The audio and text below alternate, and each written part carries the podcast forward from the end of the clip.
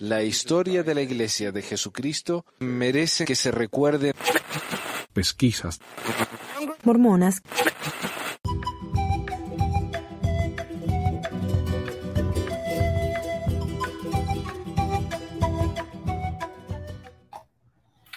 Hola a todos, bienvenidos al episodio 339 de Pesquisas Mormonas. Hoy es el 2 de abril, pensé que era el primero. Iba a decir, no voy a hacer chiste del April Fools. Acá es el día de los inocentes, Carlos. El día de los tontos, dice.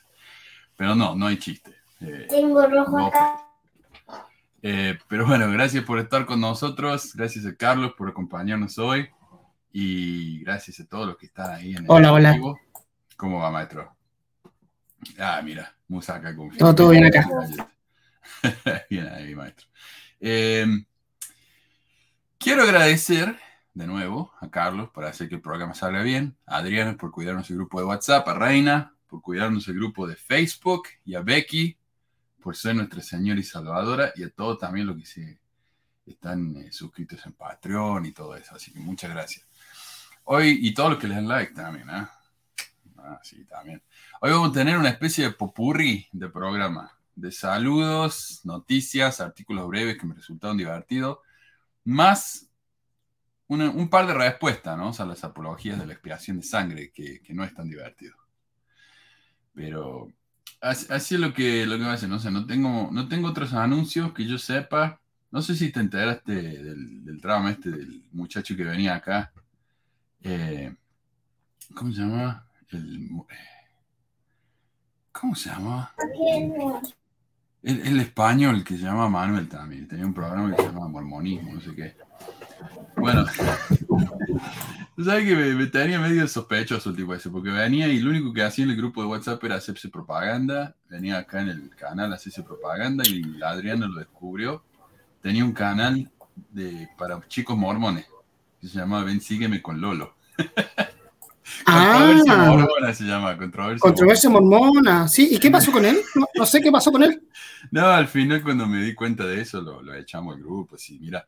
Claro, porque tiene razón Adriana, ¿no? Una cosa es hacer video, ponerle eh, de mormones, para mormones, como para tratar de hacerse un peso, ¿no? Eh, otra cosa es andar con meterse con los chicos. Y eso ya, ya es feo. ¿Viste? Yo lo contacté y me dice, no, yo es que estoy tratando, él dice, yo estoy haciendo una especie de caballito de Troya, ¿viste? Yo estoy acá enseñando a los chicos mormones, ven, sígueme, pero le estoy enseñando la verdad. Nada, no me gusta eso. Eso no se hace. No, no, muy feo eso. No, no sé. Y además que me parece re- sospechoso porque dice que él hablaba de un tal Pineda, un cristiano. Y yo nunca le escuché en los, en los videos de él, del Pineda. Además que también había puesto una vez hashtag pesquisa sud. No, no sé. Era como que el tipo estaba muy, muy eh, colgándose de nosotros, ¿viste? Y no me gustó la, la actitud. Y al final, el último video, esto es lo que me compartió. Pucha, tendría que haberlo ba- bajado y mostrado acá. Pero en el último video de, de Ven, sígueme con Lolo, dice, bueno, hoy quiero despedirme porque a ustedes les gusta mucho venir y escuchar mi programa y ver mi programa, pero nadie me ayuda. Y yo sin dinero no puedo hacer esto. Un programa gratis en YouTube, ¿qué te cuesta? Eh, y digo, bueno, eso sería, si a mí me decís que yo hago esto por dinero, tal vez actuaría así. No, no me están dando plata, así que me voy. Qué, qué bebé. Eh, dice, hay una parte dice, claro, ustedes mucho ayudan a la gente en Ucrania, pero a mí no. O sea, hace todo por la plata nomás, caballero, que fome. Sí, sí, sí, sí. Y yo creo que estaba, viste, por las dos. Y ahora está vendiendo cursos de arreglo de calefón, no sé cómo es, de caldera, le dice él, por dos mil euros. Así que seguro que le va a ir bien. Aunque si tiene ese talento, viste, de arreglar caldera, que me imagino que no es fácil, no le hace falta andar haciendo esto. Pero bueno, él necesita, viste, para... Así que bueno, ya no, ya no lo van a ver más al señor controversia mormona que ya hace rato. Oh, Damián dice, disculpe, estaba viendo la conferencia. Como te comentaba antes de empezar, hoy día en Chile se atrasó una hora eh, el Mm. reloj. Entonces ahora son las 1.05 de la tarde, por si acaso. No sé si por eso alguien me avisó esta mañana que no le había llegado la, la, la confirmación de YouTube. No sé si será por eso, pero sí, esto de los horarios es, es un problema. Yo estoy tratando de mantenerlo, viste, lo mismo para todo, pero imposible. Así que gracias por comprender. Pero bueno, empecemos.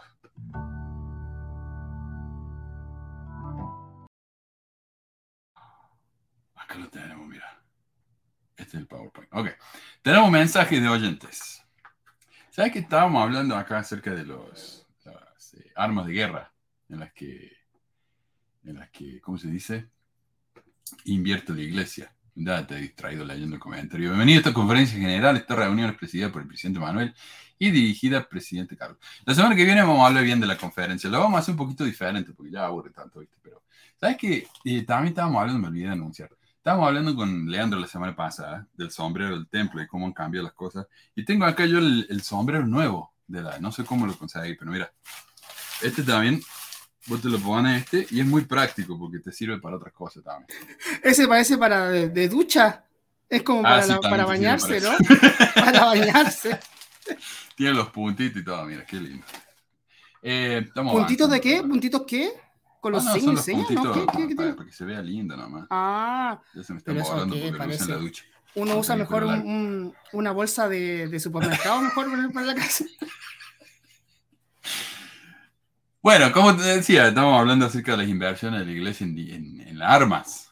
Y acá José Alberto Bernal tiene una, una justificación impecable para la, la inversión de la iglesia. Dice, ¿por qué no hablas que la iglesia también invierte en Facebook y Google, donde precisamente, donde precisamente donde tienes la oportunidad de debatir y criticar a la iglesia y donde tienes la oportunidad abiertamente de poner tus patéticos videos? ¿Por qué no hablas de invierte en decenas de empresas en la línea de la salud, donde tú también eres beneficiado, pues producen los medicamentos? ¿Cuánto te enfermas? Insumos médicos y apoyos médicos. También invierten en empresas ecológicas, no me da ningún nombre. ¿Por qué no hablas que también invierten en el Wells Fargo, empresa bancaria que es la que proporciona la mayor cantidad de remesas de Estados Unidos a México? y eso beneficia a millones de mexicanos en empresas de tecnología que fabrican el monitor y la cámara con que grabas tus videitos. Eres puro cuento. Eh, yo no hablo de eso porque no hace falta mencionar cada una de las empresas en las que invierte la iglesia, invierte en miles de empresas. La que más invierte en Google, es verdad. No en Google, en Apple. ¿Por qué? Porque Apple da. Y Ahora, lo que me da gracia es que él piensa que al invertir en Apple o en las empresas de salud, la iglesia está ayudando a esas empresas. Cuando en realidad es lo opuesto. La iglesia se Es está beneficiando de esas empresas. No, y, y- juega el empate con, con eso porque eh, invierten en armas, o sea, no tienen nada que ver una Claro. cosa con otra. Y claro, O sea, juega el empate, es como, no, hace esto bien, pero esto está malo, pero no, Sí. no hay solución para eso. pero hablemos de lo que dice él. No es tan loable, me parece, a mí invertir en la empresa de farma, porque ya todo el mundo sabe que esas empresas son los que más daño hacen en todo el mundo. Es verdad que hacen remedios, que nos ayudan a todos. Las universidades hacen eso. Si invirtiéramos un poco más en la educación, tal vez las universidades podrían invertir en eso, en vez de darle miles y miles de millones a, a las farmas, ¿no? Pero también hace drogas que han matado a millones. Por ejemplo, Bridget Hot- eh, Brennan, perdón, el fiscal especial de narcóticos de Nueva York, dijo, no desarrollamos una epidemia, de, opioides hasta que hubo un enorme excedente de opioides que comenzó con las drogas farmacé- farmacéuticas.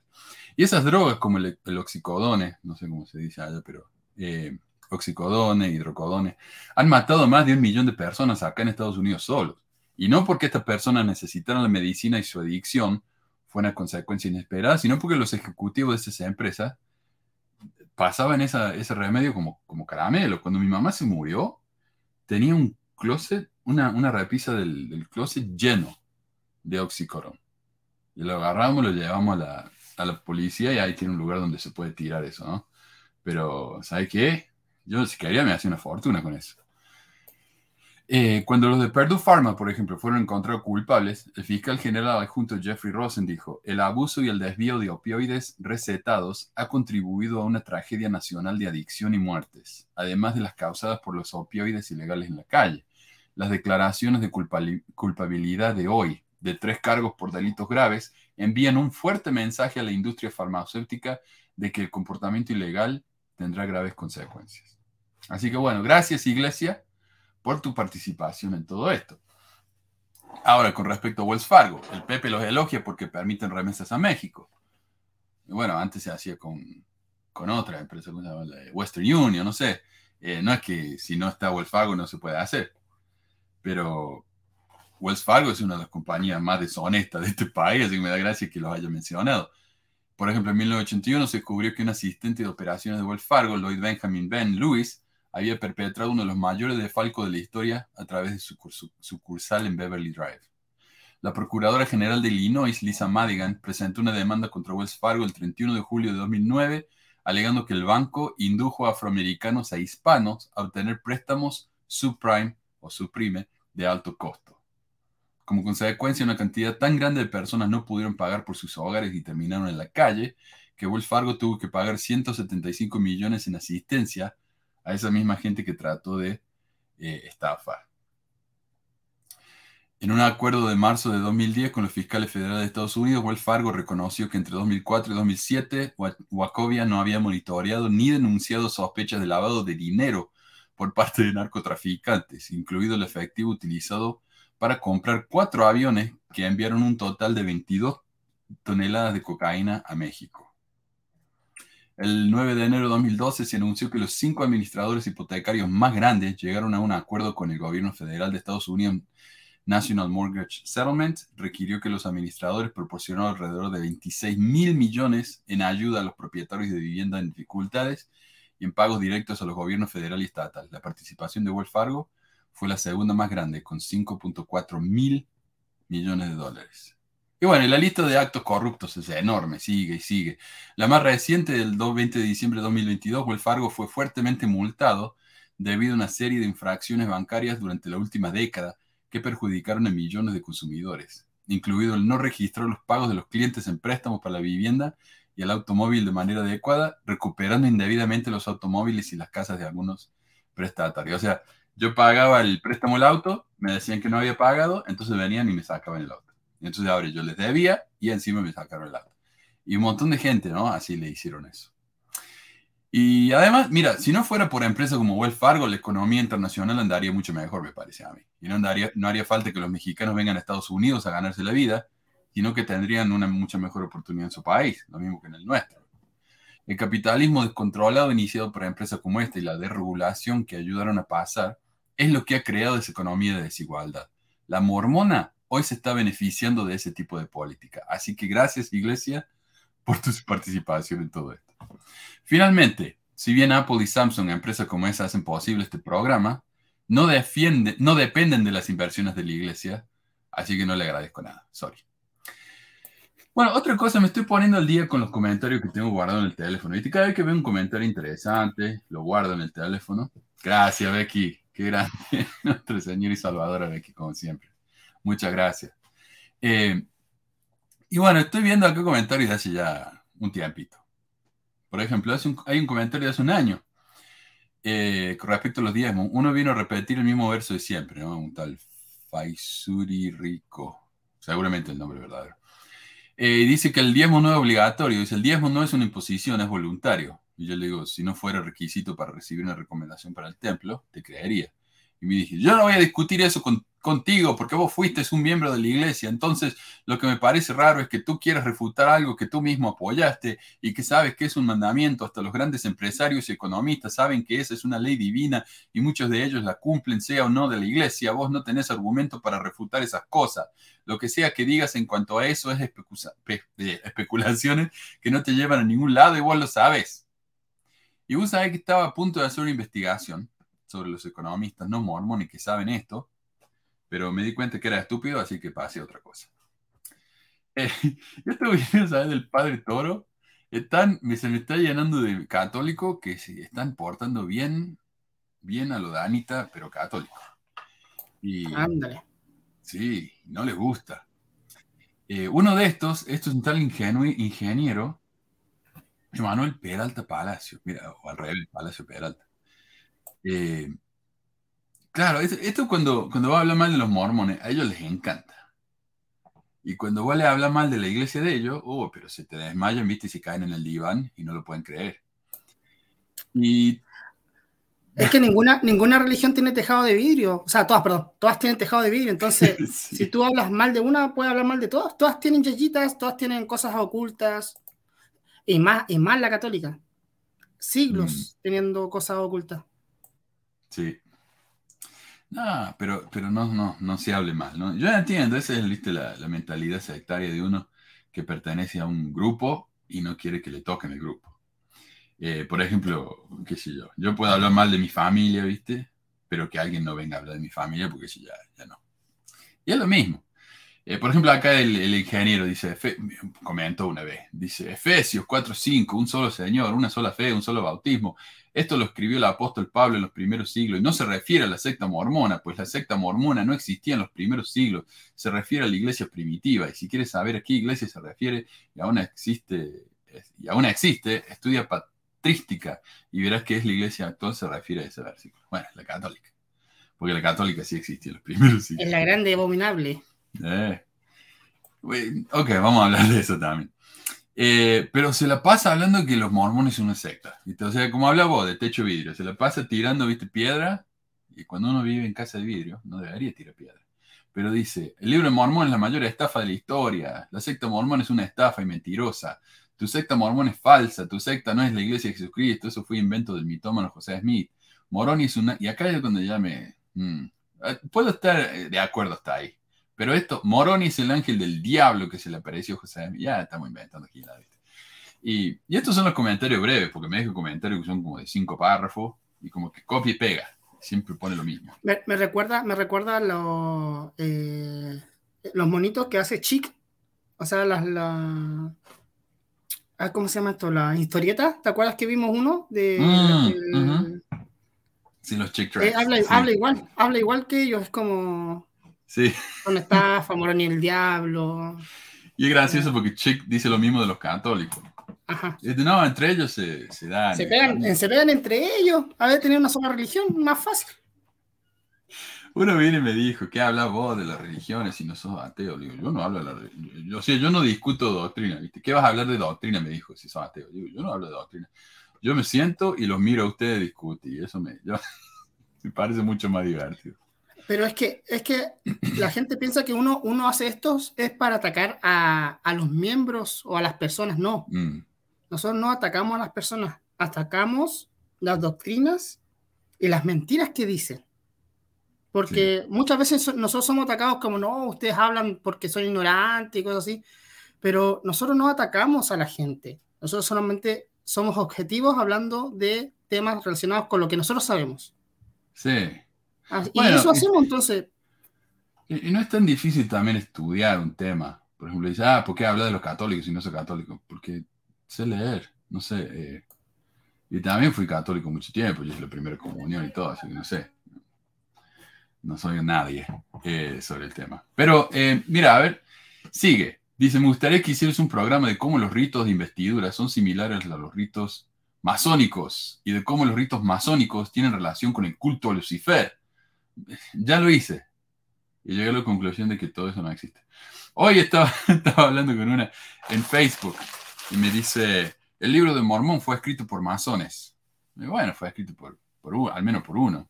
Y ese masón se hizo masón después de que escribió el libro, así que no era masón. Pero en plural, sí, muchos masones lo escribieron. ¿Y quiénes son? Porque la verdad es que nunca había escuchado eso. Me sorprende porque todo el mundo lo sabe. Así que me imagino acá que todo el mundo que me está escuchando, y vos, Carlos, y todos eh, los que van a ver esto después, saben quiénes son los masones que escribieron el libro de Mormon, así que me, me iluminaran un poco, porque yo ni idea. Que vengan y lo enseñan. Esto de los masones ya aburre, loco. hace como 500 años que vienen con lo mismo. Ya, está. Es que, es que, hay mucha, o sea, ahora la gente se dedica solamente a criticar lo que no entiende. Mm. Simplemente dejemos ser a la gente. O sea, está bien eh, que uno piense distinto, pero ya meterse mm. ya como, no, los demás son satánicos, yo no. Los demás son pedófilos, yo no. Entonces, dejemos de, hablar mal de, o sea, a ver. O decime por qué. ¿Por qué los, sí. los, eh, ¿cómo se llaman los tipos estos? Los masones son satánicos pero dámelo con prueba, porque este también ahí en una parte me, me, dejó un link a un video de YouTube, dice rituales satánicos en la masonería. Y vos vas a ese link y un tipo diciendo yo era masón y era satánico. Eso no me sirve a mí, o sea, mostrame evidencia, de verdad, no un tipo que dijo que era y ahora ya no es, no sé. Cualquiera puede inventar ese tipo de cosas. Pero bueno, y así le da, ¿no? José, Iglesia de José de mí, Satanás de José de los últimos diablos. Los únicos diabólicos son la iglesia que se forma. Oh, mira, y esto no es solamente para los mormones, le da todo, dice. Los únicos diabólicos son las sectas que se formaron en la Reforma Protestante y el apóstol Juan en su primera carta lo llamó, lo llamó el anticristo. Bueno, Juan eh, no vivió durante la Reforma Protestante, eso fue mucho después. Bueno. No, pero él debe tener otra Biblia. Sí, ah, oh, sí, en la que Juan veía el futuro. En la de Juan, bueno, él veía el futuro, muy de mira el futuro. Aunque profetizaba. Sí. La secta mormona quiere más dinero, dice, porque los católicos no, ¿no? Y dice, esos garmes parecen un mameluco, sí, porque la ropa y los curos son mucho más normales. Hablan, hablan de dinero y no saben cuánto dinero tiene el Vaticano. O sea, tiene un país entero. Tiene un país entero y dicen que la iglesia azul necesita eh, plata y no saben que ellos son más ricos que, que hasta que los mormones, yo creo. Y mucha de la plata de ellos viene del oro de los nazis, o sea, no, y también cuánto, saquearon también. Sí, mírate un poco para adentro, no sé. Es que la iglesia es no la fundó Jesucristo, más bien es una secta. Y qué bueno que te saliste de esa secta satánica, esa secta es masona, la masonería no tiene nada que ver con el cristianismo. Eh, creo que él quiere ser masón. Yo creo que tanto odio porque no lo dejan entrar. No lo dejan entrar seguro porque tanto odio. Dice María, Mario, saludo Manuel invitado, están preocupadas las autoridades generales. Uh, ponela de nuevo, a ver qué dice. Eh, enfocando el tema de la reactivación en la conferencia al ver cómo la gente se le está yendo por miles. Y no, no me sorprende. Sí, vamos a hablar bien de eso la semana que viene. Eh, pero sí, sí. Y mira, ya en yo estaba investigando esto, ¿por qué el tipo este odia tanto a los masones? Resulta que el, Papa ya en 1738 prohibió que los católicos fueran masones. Y varios papas después han venido repetido lo mismo. Eh, el nuevo me parece que no. Pero ¿sabes qué? Lo que más me, llamó la, primera vez que lo, lo noté el tipo este, lo que más me llamó la atención es que se hiciera llamada de ingeniero, porque, viste, cuando me llega acá un doctor, ya vemos lo que es. Doctor, ingeniero, son todos, viste, profesionales. Eh, pero el problema de él fue cuando yo empecé a hablar de su santísima iglesia católica, no sé, pedófila romana, como diría él. Seguro que él inventaría un nombre así. Y de Roma, ¿ah? Romana de Roma, la bestia de siete cabezas del Apocalipsis. Pero bueno, la cosa se pudrió cuando hablé del toro y por primera vez se le notó bastante alterado y me dijo, la iglesia fue fundada por Constantino, dijo uno, y esa combinación con politeísmo y monoteísmo. Dice, ¿dónde dice que fue fundada por Constantino? Deme fuentes. Dame algún libro de historia donde sustente eso que dices. Ignacio de Antioquía, discípulo directo de Pablo de Tarso y de Juan Evangelista, ya enseñaba sobre las doctrinas católicas. Es más, él llamó a la Iglesia de Jesucristo como católica en el año 107. Investiga bien, lee patrística. Lea los escritos de Ignacio de Antioquía, Policarpo, Clemente de Roma. bueno, pero mucha de la doctrina de, católica también viene de la enseñanza de Platón. Entonces, ¿qué vamos a decir? Que Platón ya era católico, del mismo sentido. O sea, que la iglesia haya atacado, tomado enseñanza de diferente tipo no quiere decir que, que venga de esa época, no sé. Pero para ello es prueba, ¿viste? Pero él quiere un libro, quiere referencia, así que yo encontré en tres segundos, encontré una cita de un profesor Paul V. M. Fletcher, del Departamento de Religión de la Universidad de Wyoming, tiene un montón de libros sobre la historia de, de la religión. Y dice, Constantino vio la creencia del cristianismo en un solo Dios como una forma de unificar el imperio que había estado dividido durante dos décadas, pero descubrió que el cristianismo mismo no estaba unificado. Entonces convocó el concilio de Nicea en 325 para reunir a los 1800 obispos de todo el imperio para elaborar la doctrina oficial y proporcionar la base para una iglesia unificada. Constantino pagó por todo el concilio e incluso pagó los viajes dando a los obispos el derecho de transporte gratuito en el sistema postal imperial. El concilio sentó las bases de la teología ortodoxa, la teología católica, y declaró herejías a varias teologías diferentes. Entonces, claro, el concilio llamado por Constantino decidió cuál era la doctrina eh, católica. Todas las demás doctrinas son herejes. Y, sabemos que muchas de esas herejías eran castigadas con la muerte. ¿no? Eh, ¿Y cuánto daño causó eso? Mira, yo no sé, yo sé que tengo oyentes de España y no van a estar muy de acuerdo conmigo, pero yo creo que cuando echaron a los árabes de, España, ahí es donde se vino la declinación del, se vino para abajo el imperio. Eh, si ves la, arquitectura, la ciencia que trajeron los árabes a España, pero no eran católicos, así que los tuvieron que echar. El apoyo de Constantino inicialmente le dio a la ortodoxia la capacidad de elegir a los cristianos que adoptaran su forma doctrinal mientras que durante las próximas décadas la fortuna de la iglesia aumentó, oh, lo tenía eso acá, perdón, y disminuyó en un siglo, el cristianismo había sido declarado la religión oficial del imperio romano y las religiones no cristianas estaban en fuerte declive. De nuevo, esto lo encontré como en tres segundos de buscar. Entonces ahí está, oh gran ingeniero, no es que las fuentes no existen, es que no las buscaste o no las quieres ver. Aunque esta es la típica respuesta del religioso arrinconado, ¿no? como bien lo comentó Albert acá, eh, cuando otro fan del toro me dejó este comentario, dice, me gustaría verte, o no, dice, me gustaría verte enfrente de él, de toro, ¿no? Dejarás de esconderte en los videos y si quieres él te reta y reta a todo protestante a, ver la verdad o le digas mentiroso, pero con la palabra de Dios. A mí me encantaría hablar con toro, ¿sabes qué? Se me suben así la, la reproducción. Y acá dice, típico católico, les gusta ver este programa cuando se exhibe a, los, exhibe a los mormones por sus falsas creencias, pero cuando ya les toca hacer su iglesia se rajan las vestiduras.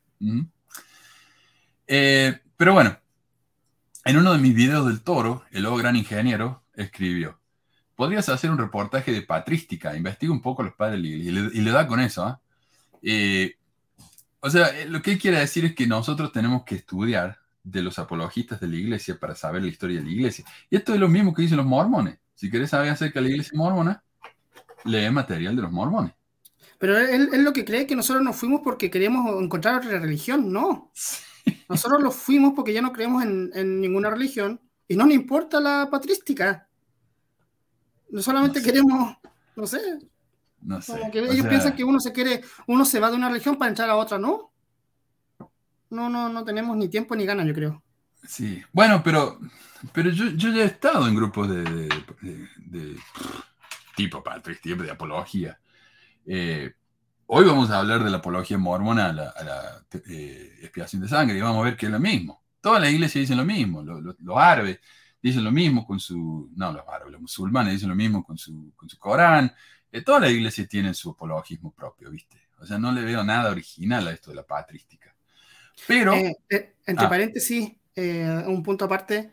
Leo dice que a Holland le dio COVID con su señora, a la señora esposa de Holland, y que ya lo invitaron a orar por Holland. Pues yo creo que una bendición de salud estamos al otro lado, ¿no? Que se lo haga el profeta una bendición de salud, yo creo que lo sana en un momento, ¿no? Si Holland tiene fe. aunque, aunque mira, vos fíjate que yo escuché una vez, tendríamos que revisarlo, pero escuché una vez que en la conferencia general, cuando alguien habla de que alguien estaba enfermo y le dieron una bendición de salud, por lo general, esa persona no, no sobrevive. Y son esas historias, viste, tristes que te hacen llorar. Así que tal vez por eso me prefiere que no. No, no, no le sobrevive nadie. A la, es que quiere ser profeta también él, así que yo creo que quiere, quiere quedarse. No, ojalá le falta rato. No, no va a dar, no le va a dar. Pero los dos anteriores son Oaks y Ballard, Y ya están mucho más viejitos que Holland. Yo no sé, el, el Ox ese me parece que te hecho madera, me parece que no se va a morir. el Darth Vader. Parece vampiro, sí. Eh. eh, bueno, pero mira, y este es el comentario por el, por el que hice todo esto con el ingeniero. Porque la ira del, del oh gran ingeniero ya no le dio más, ¿no? Me comentó la refutación más poderosa de todas mis blasfemias.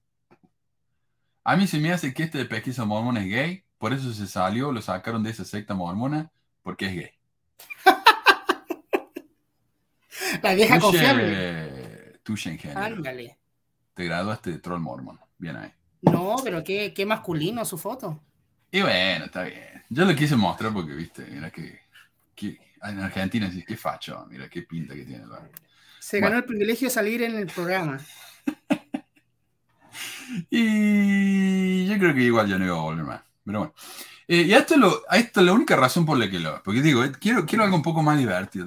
anoche estaba preparando, de hecho, un programa completamente diferente para hoy, pero me empecé a, ir por la rama y terminé investigando, estuve como hasta, la, hasta las 12 de la noche investigando esto y, y me, me, siento tan orgulloso de mi trabajo como investigador. Ya por qué.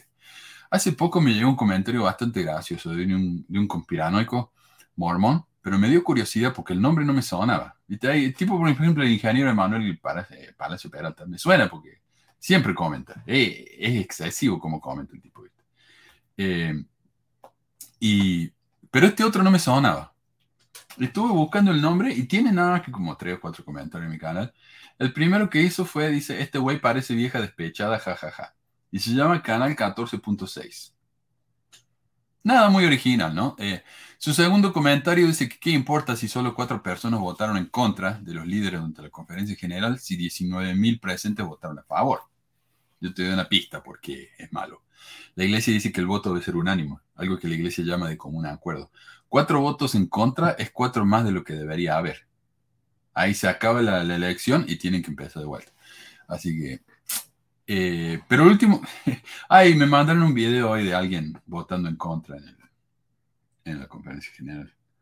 Ya me parece que va a ser lo. Pero, pero ni lo pescaron, me imagino, Ni lo pescaron, es como listo. Pone yo diría que sí, porque estaba vestido con un, con un saco rojo, una chaqueta roja. Ah, a propósito para que lo vieran.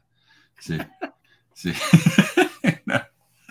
Eh, pero mira, acá está. El, el, comentario que me hizo sobre un video en el que dije, ¿no? De Trump viene a visitar a los mormones, los mormones le chupan la media, no sé qué. Eh, me dijo, es ahí donde yo me pregunto, ¿qué es mejor elegir? ¿Un tipo que agarra partes íntimas o una mujer que está envuelta en el Pizzagate y andrenocromo? adrenocromo. Y por si no saben, el Pizzagate se refiere a una teoría de conspiración de que Hillary Clinton tiene chicos en el sótano de una pizzería donde violan y los sacrifican para sacarle la sangre y hacer esa droga, el adrenocromo, una droga que supuestamente los mantiene jóvenes para siempre. Ahora, yo no sé si ustedes han visto una foto reciente de, Hillary Clinton, pero parece que no le funciona muy bien. A ella ni a todos los que la acompañan. El problema es que un idiota ultraderechista fue a esa pizzería, un lugar real llamado Ping Pong Pizza, allá en Washington, D.C., con un rifle de asalto AR-15, donde exigió a los empleados a punta de rifle que le mostraran el sótano. Cuando el tipo revisó el lugar entero y no pudo encontrar ningún sótano, porque la pizzería no tiene un sótano, salió de la pizzería y se entregó a la policía. Por supuesto, eso fue hace años, como cuatro años o más. Las mentiras han sido desmentidas incontables veces, pero tipos como este siguen creyendo en eso. Porque si uno puede creer en el mormonismo, ¿por qué no va a creer en Pizzagate? Lo más frustrante de este tipo de gente es que vienen a, hacer, a decir idioteces como esta desde el anonimato, ¿no? Y uno no les puede responder. Pero el tipo cometió el error al dejar un montón de propaganda de su supuesto canal de televisión online, el canal 14.6, y su nombre. Y ahí pone él en el canal. Director ejecutivo de canal 14.6, eh, ¿cómo se llama? Josué Duarte, creo que se llama. Por ahí lo tengo. José Pineda, perdón. Eh, y eso me da mucha gracia, porque el canal tiene como 10 videos nomás. Todos entrevistas con luchadores y un montón de trailers para el canal, el cual aparentemente nunca llegó a existir. Todos sus videos tienen marca de agua que dicen Viva Video, una plataforma para hacer video gratis en internet, y Power Director, un editor de video. si no pagas, te ponen esa marca de agua. Y lo más gracioso es que tiene un video con las dos marcas de agua, mira. Viva Video y Power. Yo no me voy a burlar de que alguien quiera empezar eh, una. Ah, Pizza Gate, mira, una conspiración digna de musa, dice. Yo no me voy a burlar porque vos querés empezar un canal y no tenés la plata, ¿viste?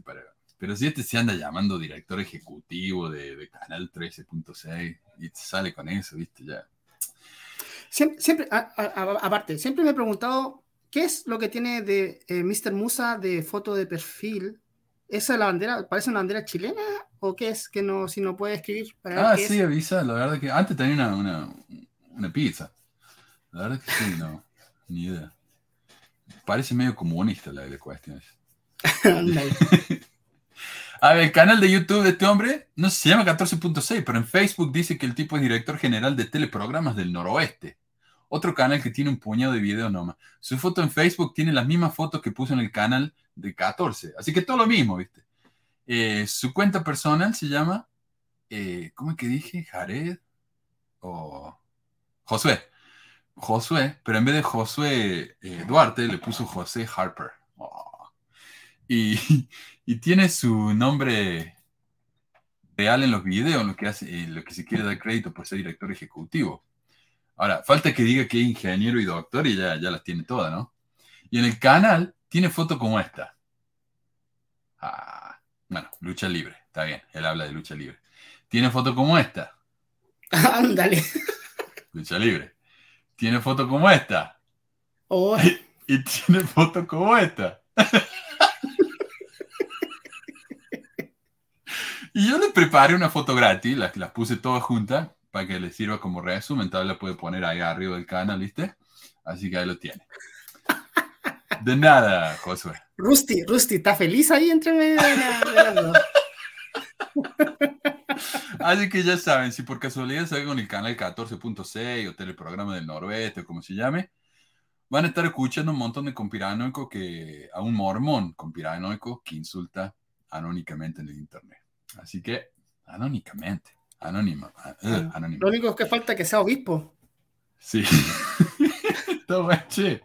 No, pero mira, es lo triste que a pesar de que tiene esa foto, que es tan buena, eh, no tiene mucha reproducción. Así que es triste la cuestión. Lo siento por eso. Pero bueno, pasemos entonces, no sé si tenés algún comentario acá antes de pasar al tema.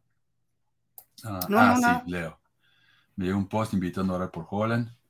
Eh, vamos a ver, vamos a ver. No, no, no he escuchado ninguna cita de, de Nelson y vos me dijiste que no ha hablado todavía. Así que... No, Nelson todavía no habla. O sea, yo creo que ahora va a hablar o desde, debería estar hablando ahora. Dice Amelia Manuel invita a un mason. Yo ya invité a un mason. De, hecho, tenemos un, oh, perdón, un programa como de 3, 4 horas hablando de la masonería y realmente me, me, enseñó mucho el, chico este. Eh, muchas de las cosas de la ceremonia del templo que yo no sabía, él me las comparó con la de masonería y fue muy interesante. Búscalo ahí en pesquisamormonas.com o en el canal.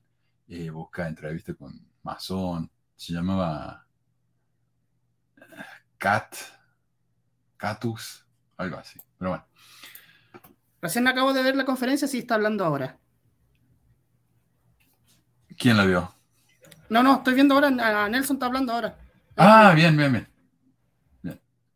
Claro, dice Becky, en el mundo pasan cosas terribles y esta estupidez de pizza son pan y circo. Te distraen de las causas reales. Hay, hay, hay tráfico de niños en el mundo. Hay abuso sexual pero nadie se entera porque no lo hacen las personas que dicen que lo hacen. Pero cuando nos ponemos, cuando nos distraemos con esta estupidez, ¿eh?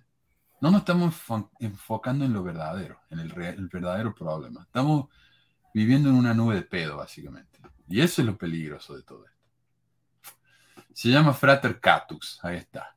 Sí, el Frater Catus que vino al programa y habló conmigo y tiene un, creo que tiene un, una... En esa época, no se fue hace muchos años, tenía una, grupo de Facebook donde compartía documentos masones. Eh, bueno, ¿cuál fue el último apóstol sub 30 que existió? Ah, no, no, tenés que irte ya a, los Eso fue al principio, ¿no? A los principios. Incluso. Ni Monson, tuvo 30, tenía 33, 32 cuando subí. Sub 30, a ver. Él fue el más joven de los nuevos de los modernos, o sea, de la época moderna. Pero, sí. Pero... Es que sub 30, es que sub 30 muy bajo. Muy, muy, muy, muy bajo la edad. no, no, hay ninguno que va a tener ese. Capaz que el hijo de Brigham Young. 36. Soram 36 dice que tuvo Monson, sí. Mondón. Era, un pibe. Mondón. Bueno. Ahí vamos, entonces, pasemos a... Y voy a dejar los, las noticias y los, los, los, artículos extra para el final, porque no sé cuánto me va a llevar esto. Pero pasemos entonces al, al, al tema del día.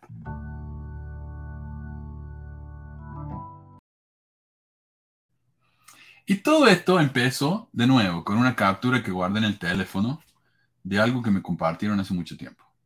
Esto es de un grupo de Facebook que se llama Bella Teología por Santo de los Últimos Días, de un tal Fernando Illanes. Eh, aunque este, este documento ya no está más en el grupo de ellos. Yo me metí, pedí entrar, lo busqué, no está. Así no sé por qué. Pero por suerte, yo lo copié, lo tengo y les voy a compartir una de las apologías. Gracias, Jafet, muchísimas gracias.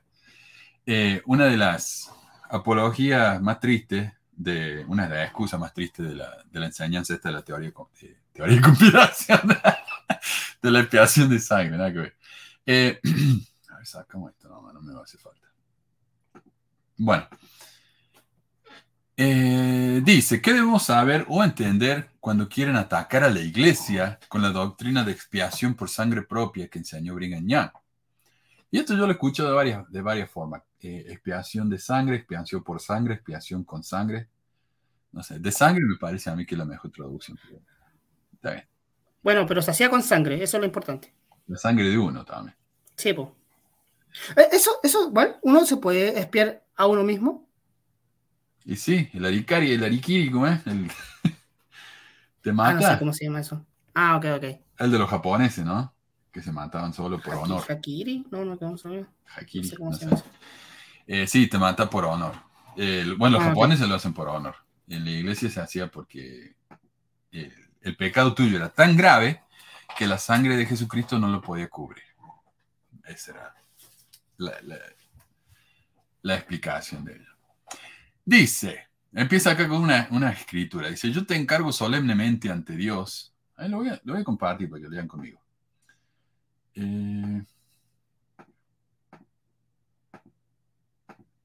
ahí va, van a ver los comentarios y todo. Yo te encargo solemnemente delante de Dios y del Señor Jesucristo, que ha de juzgar a los vivos y a los muertos en su manifestación y en su reino, que prediques la palabra, que instes a tiempo y fuera de tiempo, redarguye, reprende, exhorta con toda paciencia y doctrina, porque vendrá tiempo cuando no soportarán la sana doctrina, sino que teniendo comezón de oír, se amontonarán maestros conforme a sus propias concupiscencias y apartarán el oído de la verdad y se volverán a las fábulas.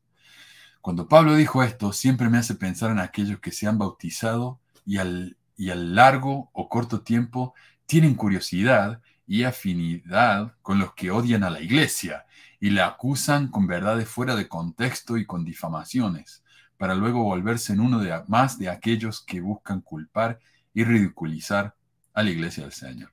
Y esto siempre me parece interesante a mí que, que antes de empezar a explicar lo que es la, expiación de sangre, tienen que empezar con un tremendo preámbulo.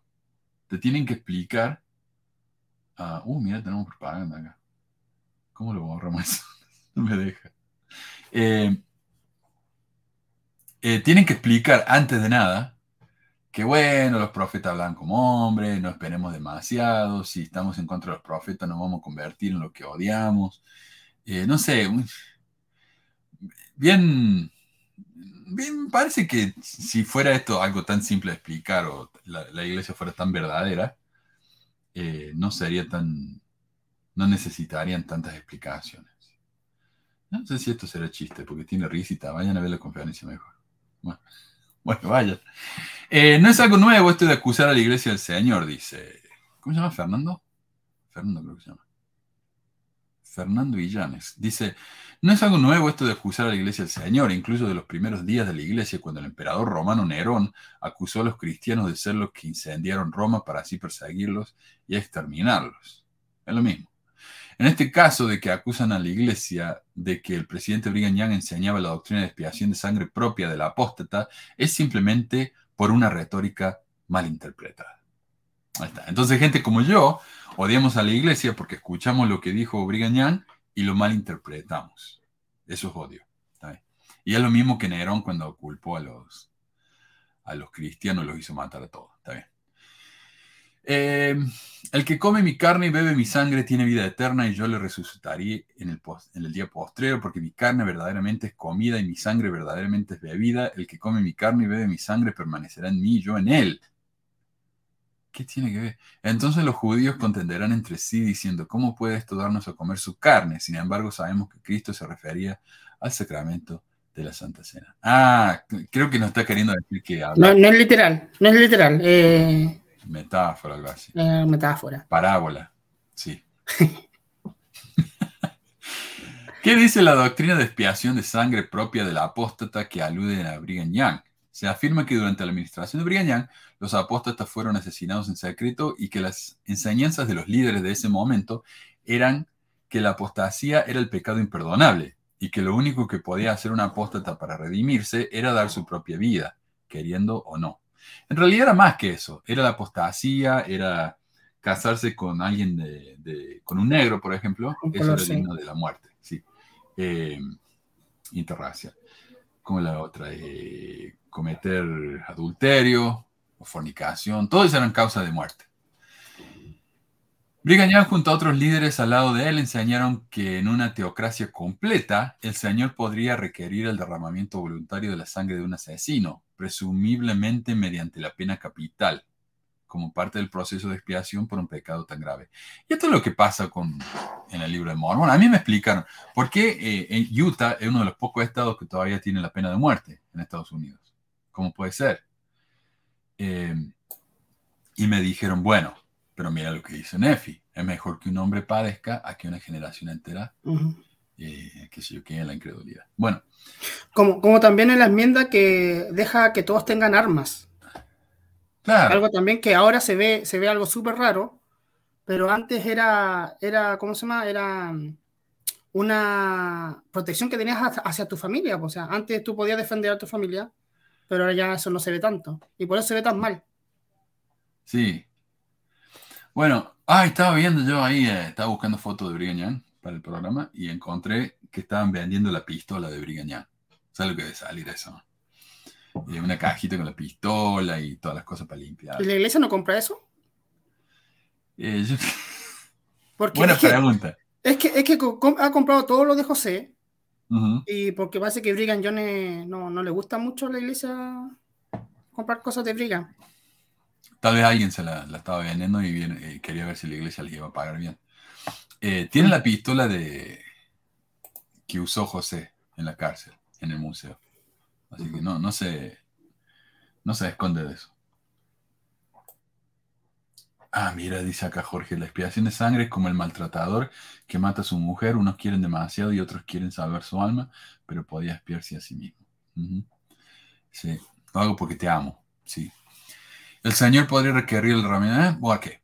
Eh, esto se conoce como expiación de sangre. Dado que tal teocracia no ha estado operativa en los tiempos modernos, el efecto práctico de esta idea fue su uso como recurso retórico para aumentar la conciencia de los santos los últimos días sobre la gravedad del asesinato y otros pecados mayores, como casarse con un negro, pues en ese momento había un fuerte rencor de parte de los santos para querer vengarse asesinando a los asesinos de niños, mujeres y ancianos santos de los últimos días. Claro, eso era, ¿viste? Los, mormones estaban tan enojados con los pobres asesinos, con los asesinos de los pobres niños mormones, que querían matar a todo el mundo. Entonces eh, Brigham dijo, no, si ustedes matan a alguien inocente, van a sufrir la expiación de sangre. Pero no es literal, es simbólico. ¿Viste? Este punto de vista no es una doctrina de la iglesia y nunca ha sido practicada por la iglesia en ningún momento. Y vamos a ver cómo esto es absolutamente falso. Es que se, eh, pasan por el aro el artículo de fe número 12. Creemos en estar sujetos a los reyes, presidentes, gobernantes y magistrados, en obedecer, honrar y sostener la ley. O sea, hacen la ley por ellos mismos, entonces. Y ese es un buen punto. Si la iglesia no practica eso, es porque es ilegal. Lo mismo con la poligamia. Pero la iglesia en su tiempo sí lo practica. Además, Qué raro. Él dice acá que la, eh, lo que estaba haciendo era tratar de detener a los asesinos de los perseguidores de la iglesia, eh, amenazándolos con la expiación de sangre. Si ustedes asesinan a esa, gente, yo los voy a expiar de sangre. Pero en la matanza de Mountain Meadow, 120 personas fueron asesinadas a sangre fría y nadie, ninguno de los participantes fue expiado de sangre. Eh, entonces, Mm. Justificación, pues, como para todos. También para, la poligamia había justificación, entonces buscan formas de, decir, no, el Señor lo envió y está bien. Es que ese es el punto. Si el Señor manda, uno lo hace. Siempre, siempre ha sido igual. Y de hecho, algunos dicen, ¿no? Eh, mira, si lo que estoy haciendo es malo, yo voy a ser redimido porque yo estoy obedeciendo al líder de Dios. Esa es una, una lógica que yo escucho por ahí. Eh, él va a ser castigado, el líder va a ser castigado, pero yo voy a ser premiado por mi obediencia. Eso es lo que dicen algunos. Mira lo que dice acá Martín. Los signos y las señas de muerte eliminadas del templo dan alusión a la doctrina de la expiación de sangre. Exacto. Y no solamente eso, había una parte mucho más directa que decía en la época de, de Brigham y que duró un poco más después, ¿no? De John Taylor y todo, que decía eh, que juramos vengar a los asesinos del profeta José Smith. Y eso es justamente lo que hizo Orrin, eh, Porter Rockwell. Él asesinó a algunos que participaron en, en, el asesinato de José. O sea, la expiación de sangre, obviamente, tuvo lugar, existió. Eh, ah, mira, dice Martín. Eh, hola José, dice Martín, si pudiera justificar a José Smith por meterse con una de 14 son posibles de cualquier cosa. Exacto, exacto. Van a justificar lo que sea. Eh, hubo casos de adulterio entre los santos y esto generó discordia, dice el artículo este. Rencores y separatismo entre los santos. Entonces el presidente Yang dijo lo siguiente, y es con lo que los antimormones acusan.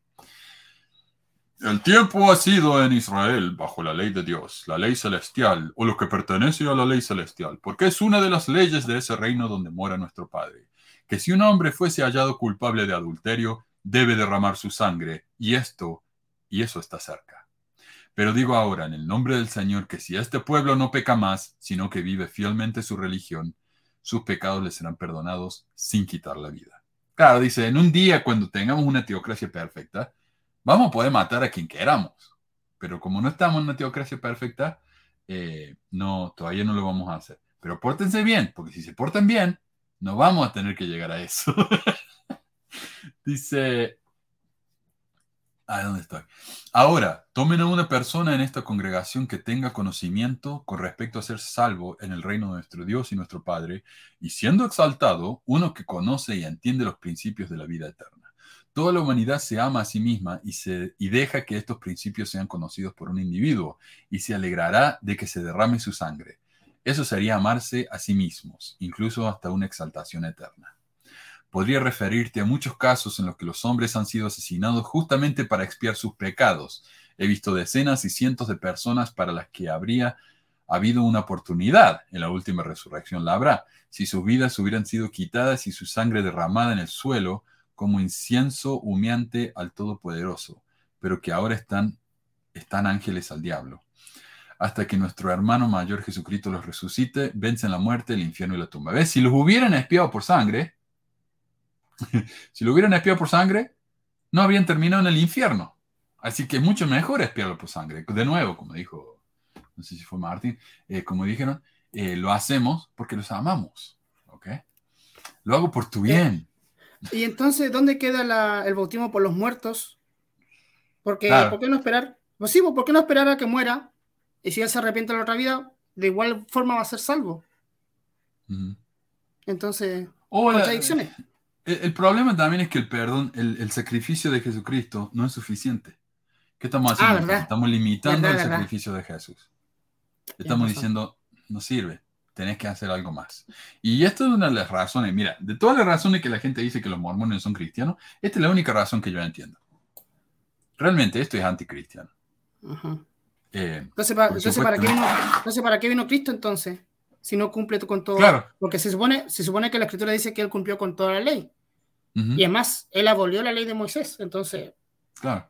Claro, y la ley de Moisés es la que hacía los sacrificios. por eso, entonces. Eh, he conocido muchos hombres que han dejado esta iglesia para los que no hay posibilidad alguna de exaltación, pero si su sangre hubiera sido derramada, mejor les hubiera ido. La maldad y la ignorancia de las naciones impiden que este principio esté en plena vigencia, pero llegará el tiempo en que la ley de Dios estará en plena vigencia. Claro, la teocracia de la que habla el Fernando. Y acá escribí yo. O sea, aquí mismo admite que de, ser por Brigham Young, esto se hubiera hecho, pero como era ilegal, no se podía. ¿Y qué era ilegal? ¿Y por qué era ilegal asesinar a alguien en sangre fría para espiarlo y ayudar a que se fuera al cielo? Porque las naciones, como decía acá, son malas e ignorantes. La ignorancia, la maldad y la ignorancia de las naciones. Imagínate, las naciones son tan malas e ignorantes que no nos dejan matar a quien queramos. ¿Cuánta pero ignorancia más? Pero de nuevo, es que por eso, ellos son, o sea, el artículo de FE 12 dice que ellos tienen que estar sostenidos durante, dentro de la ley. Mm. Entonces, es que, es que es súper ilógico porque si Dios manda, como la poligamia también, Dios mandó a la poligamia, pero estaba en contra de la ley. Pero aún, así, aún así lo hacían, entonces, ¿para qué dicen que van a sostener la ley si al final no cumplen con la ley? Sí. Y todos los ejemplos que nos dan son de la época de, Moisés, de Abraham. Ya vamos a ver más en el video que vamos a compartir en un momento. Eh, esto, esto es amar a nuestro prójimo como a nosotros mismos. Si necesita ayuda, ayúdalo. Y si quiere la salvación y es necesario derramar su sangre sobre la tierra para que se salve, derramadla. Ya está la referencia. Aquí, en este sermón del presidente Young, hay una debilidad de semántica o sea, presta para malinterpretaciones del presidente Young, pues el presidente Young, en sus palabras, les recuerda que antes Dios castigaba con la pena de muerte a los apóstatas, adúlteros y asesinos, bajo la ley de Moisés, y dice que está pronto el día en que volvería un gobierno de Dios en el que nuevamente se daría esa pena capital, sin embargo, se sabe que cuando se dé de nuevo un gobierno teocrático será en el milenio, y se sabe que en los últimos días del milenio nuevamente habrá maldad. Sin embargo, nada se ha dicho sobre si el Señor establecerá de nuevo la pena capital para tales pecados, tal como lo hizo en la ley de Moisés. Entonces, ¿de qué estamos hablando? Está diciendo, bueno, solamente en una teocracia perfecta se puede dar esta ley. No vivimos una teocracia perfecta. Vamos a vivir una teocracia perfecta cuando venga Jesús, pero cuando venga Jesús no vamos, no sabemos si se va a practicar esto. No, porque él, cumplió la ley con la ley de Moisés, pues entonces se supone que él ya cumplió con el tiempo. Entonces, ¿cómo después va a volver? Lo mismo la poligamia, ¿cómo volvió si él también abolió todas esas cosas, se supone? ¿No? Entonces, como... Sí, no, no. Yo te imaginaba a Jesús diciendo, no, me arrepentí, ¿no? Me arrepentí ya, que vuelva. Es como... Acá dice Mr. Musa, el sueño húmedo de los apologistas, que se establezca una teocracia en Utah para hacer Manuel Espiedo. no, estaba em, leyendo, eh, aparte de eso, creo que vi en un, en un, en un, diario o alguien eh, por ahí que decía que en Utah ahora van a dejar que los jóvenes no tengan tanto acceso a las redes sociales. Mm. Y me llamó la atención. Sí justo en, el estado de Utah porque los jóvenes están también yendo de la iglesia por causa de las redes sociales. Entonces, no sé qué, no sé qué tanto es para, para cuidar a los jóvenes o para cuidar a los miembros de la iglesia. Sí, yo en parte lo entiendo eso, porque mi hijo se lo pasa en TikTok como 8 horas al día. Y, es un problema, porque yo le tengo, viste, el tiempo en el teléfono, le saco el teléfono, pero de alguna otra manera va, a encuentra una manera de ver su TikTok, o se va a ver con un amigo. Es frustrante, viste. Es frustrante. y, esa, mierda no sirve, te, come el TikTok, TikTok es una porquería, en verdad, sí. Ah. Eh, uno mantiene horas dentro de, de eso y el algoritmo, como ya te conoce, te tiras videos uno tras otros, uno tras otros y eh, es un poco y a veces me adictivo. Que son tan estúpidos, o sea, no sirve para nada eso. Y yo creo que en parte es eso, en parte la mojijatería de los mormones que tienen miedo que los chicos vean una teta, no sé. Eh, hay, hay, varias cosas como esa, ¿viste? Pero la verdad es que los medios sociales son malos para los chicos. Eh, ¿Viste el estudio que hizo Facebook? Que no lo publicaron, pero lo hicieron de que Instagram es malísimo para la salud mental de las chicas. ¿Viste? Porque siempre están viendo a otras chicas que son felices. Que son, flacas, y sí, es verdad. Oh, Pero es que, están llenas, es que están llenas de filtros también, po.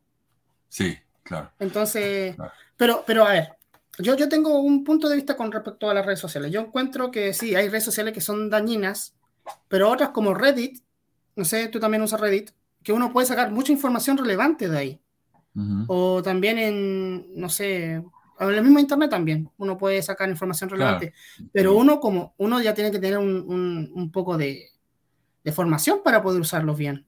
Pero un niño o un joven todavía no lo tiene, entonces por eso yo creo que se van más por lo, por lo que causa daño. Sí. Pero no se le va a dar. Y yo creo que hay, hay maneras de, por ejemplo, hay maneras de, de cuidarse en las redes sociales, ya existen. No hace falta, viste, hacer más. O sea, mi hijo tiene su Facebook más que nada porque le gusta ir al marketplace y compra gilada, eh, y yo veo todo lo que él hace. Entonces, hay, hay maneras de controlar eso. Pero esto sí, quieren irse al extremo y decir, no, no, no se usa, o solamente si los padres, no sé. Es que, es, que es peor, es, que, es que el prohibir, o sea, el prohibir a secas es peor. Porque mm. de una, como tú, como pasa con tu hijo, de una u otra forma llegan al, al, al lugar. Entonces, lo único que va a causar es que se metan en más problemas solamente. Sí, es que te mientan más. Ah. Mi papá también. Mi papá se la manda viendo TikTok y me pasa los videos de esa mierda todo el tiempo. Mira el gatito lo que hizo. en las ranas, en la RAM, en las redes sociales aprenden verdaderos relevantes, verdades relevantes, como que la Tierra es plana, que Finlandia no existe, por ejemplo. Sí, sí eso no lo no pueden creer. Era teoría de que Finlandia no existe, en serio. Creo que también alguno, eh. uno que Chile también no existía. Había también una, una dando vueltas. Qué bar. Bueno, volvamos. Dice, presidente Yang tenía una retórica para discursar en donde alternaba rudeza y ternura. Ah, y acá dice entonces, es una debilidad retórica. O sea, eh, no es que Brigham Young haya expresado esto, en realidad, es que se expresó mal. ¿Ok? Es el problema represión y galardón, dureza y suavidad a la hora de enseñar. Yo creo que es verdad eso. Eh, yo creo que a veces Brigham Young mandaba un discurso que era demasiado duro y después se sentía mal, viste, como que se echaba para atrás un poco. Él tenía eso, era muy, muy calentón, peor que yo. A la hora de enseñar su deseo de vivir la religión y dejar los pecados, les advirtió con severidad de que Dios en algunos tiempos castiga con la pena capital como lo hizo en los días de Moisés y en los días apostólicos. En los días apostólicos. Algunos dirán, pero Cristo terminó la ley de Moisés, así que, viste, acá está, está respondiendo a vos.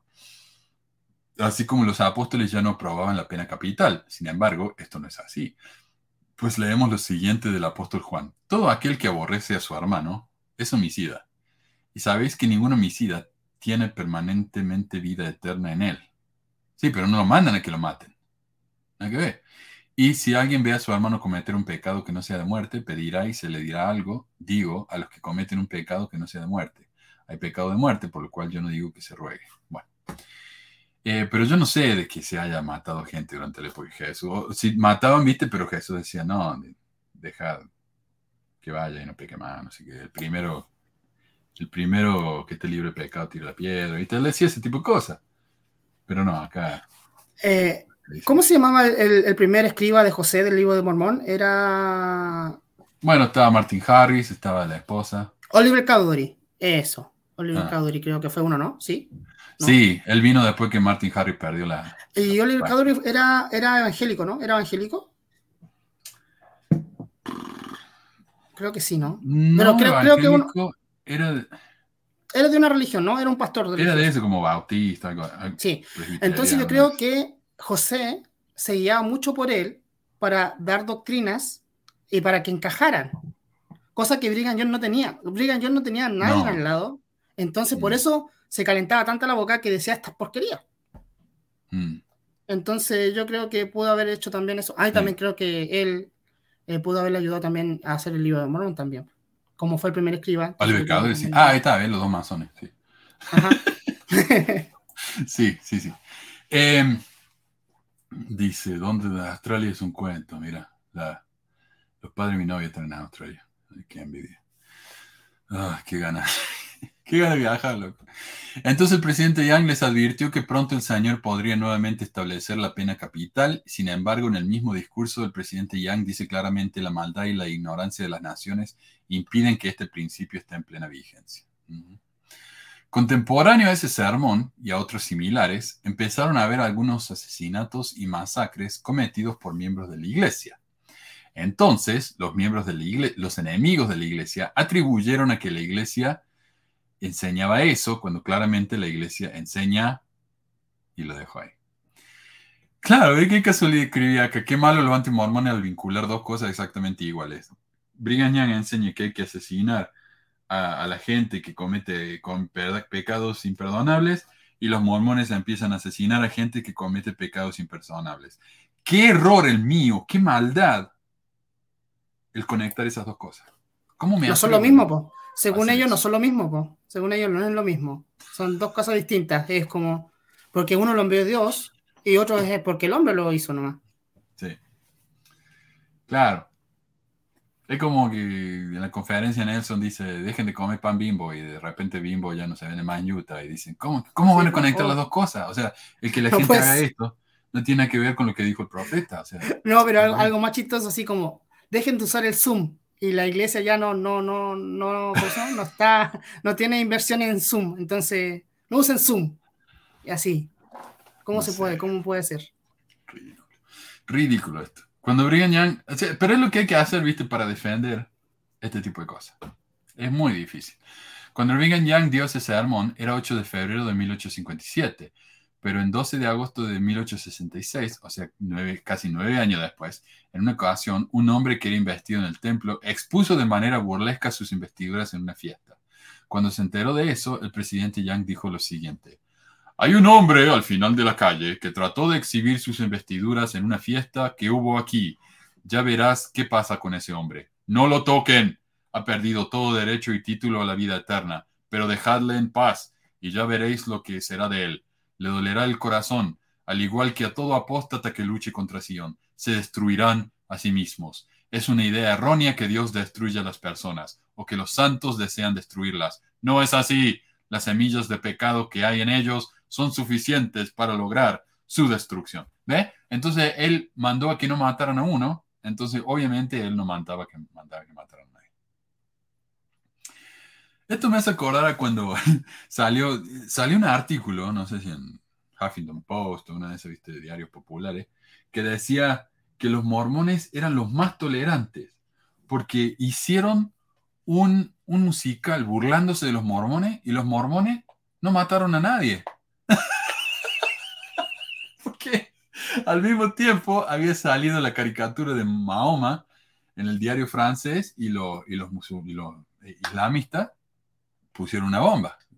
Entonces los mormones no hicieron eso, no pusieron ninguna bomba. Entonces ve, los mormones son mucho más tolerantes. no sé, ese tipo de lógica, ¿viste? Yo no, no la entiendo.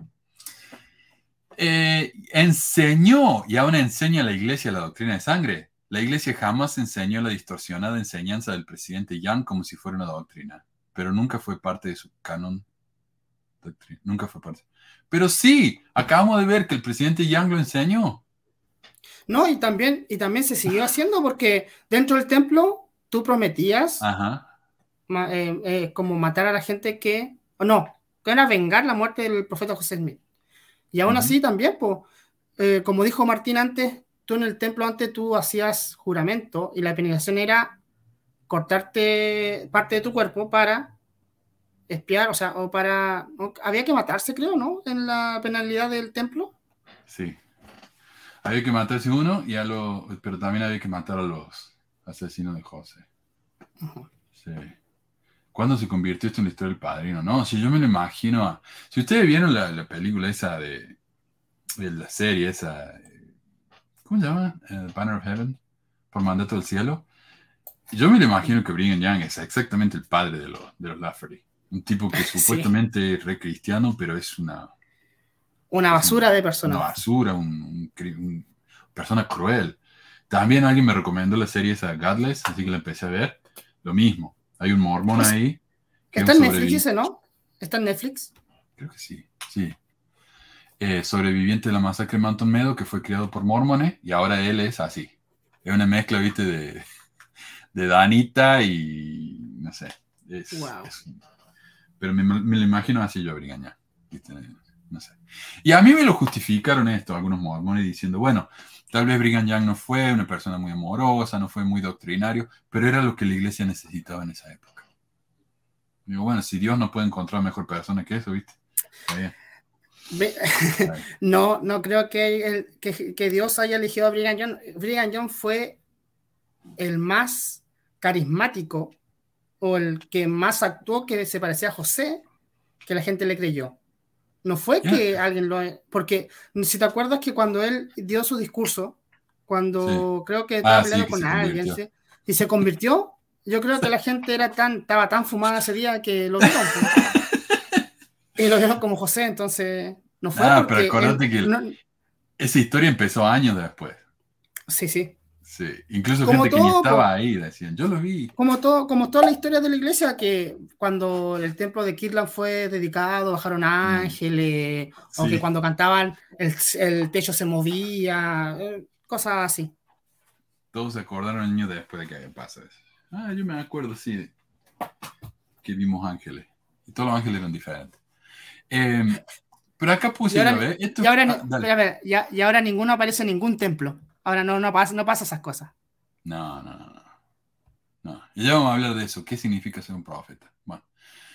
Pero esto es curioso, puse yo, porque al principio este hombre defiende a Young diciendo que sus palabras son malinterpretadas, que habló mal, y ahora dice que son doctrinas distorsionadas. Pero ¿cuál es? Acto seguido dice, obviamente, que la iglesia no enseña ni nunca enseñó eso, excepto por Brigham Young, quien enseñó algo correcto porque está corroborado en la Biblia como Moisés y los apóstoles hicieron eso, pero está distorsionado, así que quién sabe. El artículo entonces explica que la iglesia nunca practicó la expiación de sangre porque la iglesia nunca dijo que lo hizo. Eh, le digo yo a mi hijo, che, Gaby, ¿vos te comiste la galleta? No, papi, yo no me comí la galleta. Ah, ¿viste? No se comió la galleta. Eh, eh, fue, fue, me, recuerda la historia de la primera declaración oficial de la poligamia. No, nosotros ya vamos a dejar de ser polígamos, vamos a ser más. no tienen que creer. Lo juramos, lo juramos por, por Jebus. Y al final, al final siguieron haciéndolo y tuvieron que irse a México para seguir con, con la idea. La primera presidencia, dicen, emitió una declaración oficial sobre el asunto de matar apóstatas como una forma de expiación de sangre. En 1889 esta declaración dice en parte, a pesar de todas las historias que se cuentan sobre la matanza de apóstatas, nunca se ha producido ningún caso de este tipo. Y por supuesto, nunca se ha establecido en la iglesia que representamos, como diría Hinckley. Nunca enseñamos que nos podemos llegar a ser como dioses. ¿Quién, ¿Quién dijo eso? Cientos de personas que se han separado de la iglesia han residido continuamente y ahora viven en este territorio, muchos de los cuales han acumulado una riqueza considerable aunque se oponen amargamente a la fe y al pueblo mormón. Incluso aquellos que se dedicaron a fabricar las falsedades más viles y a hacer plausibles, seleccionando pasajes aislados de viejos sermones sin el contexto explicativo, como este, ¿eh? y no han tenido oportunidad de escapar de ellos para vilipendiar y ennegrecer el carácter de la gente. Han permanecido entre ellos a quienes han calumniado, así persistentemente hasta el día de hoy, sin recibir el menor daño personal. O sea, ya en 1889 la iglesia estaba diciendo, ven, lo están sacando de contexto. no, hay nada nuevo, ¿viste? Eh, pero ¿a qué calumnia se refiere acá este, este, esta declaración? A la poligamia. Estos enemigos de la iglesia decían, los mormones son polígamos. Oh, ¿cómo, ¿Cómo pueden calumniar así contra nosotros? No lo entiendo. ¿Cómo se atreven? Denunciamos como totalmente falsa la acusación que se ha hecho de que nuestra iglesia eh, favorece o cree, o cree en el asesinato de personas que abandonan la iglesia o apostatan de sus doctrinas. ¿Viste? Entonces la iglesia dijo que no lo hacen, entonces no lo hacen. Ya está. Y ahora, bueno, hay un párrafo, unos párrafos más explicando que la, la iglesia moderna niega la expiación de sangre. Y conclusión, Brigham Young tuvo una desetinada retórica para enseñar a la iglesia, pero fue la retórica de Brigham Young y no la doctrina oficial de la iglesia, a pesar de que Brigham Young era el profeta de la iglesia. Es como cuando el Papa Francisco dijo que los que viven en amor libre sin casarse igual deben ir a la iglesia. Entonces los polémicos argumentan que ahora la iglesia católica aprueba el concubinato. No hay que ver. No dijo que se iban a ir al cielo, dijo que pueden ir a la iglesia, no, es lo mismo. Eh, cuando lo que quiso decir era que los pecadores necesitan ir a la iglesia. Los polémicos siempre buscarán la debilidad semántica de discursos de líderes, haciendo a un lado la base doctrinal de la institución a la que representan. ¿Viste? Nos enfocamos en las palabras, somos así de malos nosotros. Mira quién está acá. Meli. Hola. hola, hola, perdón, tarde, pero segura. Qué bueno, che. Estamos hablando acá de la expiación de sangre. Ya casi terminamos con la. Estaba viendo la conferencia y volvió la Meli. Sí. Claro, claro. O sea, sí vi un pedazo porque mi mamá lo estaba viendo mientras desayunaba, pero. Eh, bueno, y al final habló Nelson, ¿ah? Sí. fue lo que escuché, de hecho. tengo, tengo una imagen, pero no sé cómo subirla. ¿Estaba eh, sentado? De, Compartir la pantalla. ¿Qué crees? no me fijé solo lo escuché, no, no estaba viéndola, solo estaba escuchando. Presentar, bueno, detener la pantalla, a ver, presentar, compartir pantalla y te vas a donde dice ventana o window y ahí vas a poder. Eh, de la expiación de sangre estabas hablando. Sí, dice, entonces, ¿cómo se debe interpretar los asesinatos hechos por miembros de la iglesia? Respuesta, como lo que fue, asesinos de, asesinatos de energúmenos, asesinos que hicieron a un lado sus principios eternos. Fin. Ahí está. Eh, Bruce R. McConkie, sí, como dice la caja de su. Bruce R. McConkie acepta y niega simultáneamente la doctrina de la expiación de sangre en Doctrina Mormona. Eh, Bruce R. McConkie sabía que Brigham lo hacía, pero en público lo negaba. O sea, mentira. Si un matrimonio de su barrio se divorcia, si un, joven misionero regresa a casa antes de tiempo, si un adolescente tiene dudas en cuanto a su testimonio, ellos necesitan que ustedes lo juzguen. ¿Sabes qué estaba pensando la semana que viene lo que vamos a hacer? Eh, vamos a poner una cita de la conferencia y una cita hecha por chat GTP. A ver si la gente sabe, sabe cuál es del profeta y cuál es inventado por un robot. ¿Cuál es la inteligencia artificial? A, mí, a mí me suena, ese, ese párrafo me suena a que están desesperados porque la gente se está yendo a montones, parece. Porque, mire, si se dan cuenta, son todas las cosas que la gente juzga dentro de la iglesia. El joven misionero que reza pronto, un divorcio y el testimonio. Entonces, ¿qué le dice a los miembros? Dejen de hablar mal de la gente. Dejen de ser tan basuras, por Dios. No, eh, Hay que recordarlo no, no lo ha hecho fácil eh, más fe con todos esos videos. Así que, eh, esa foto, así que hay que agradecerle. pero bueno. Ya salen así, ¿no? Yo, yo ayer en la noche vi así scrolleando en el Facebook alguna página. No sé si lo subieron en alguno de los grupos de mormones, porque no, no, no me fijé la verdad, los vi así de pasada, como un combo de frases este, de la conferencia, así ya listas para que los miembros nomás las publiquen. Sí, tienen como el template listo, escriben una frase linda que escucharon, lo suben. Es como, hay como 20 de cada uno, es, una locura. Eh,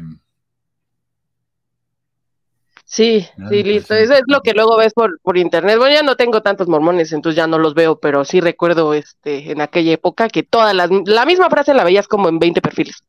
Sí.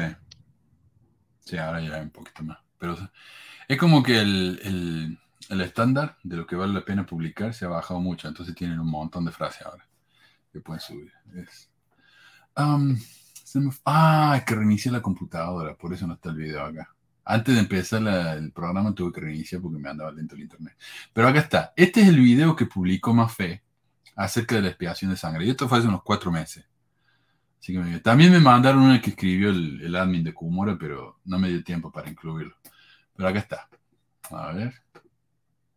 Bien, antes de abordar este tema me gustaría hacer énfasis en lo siguiente.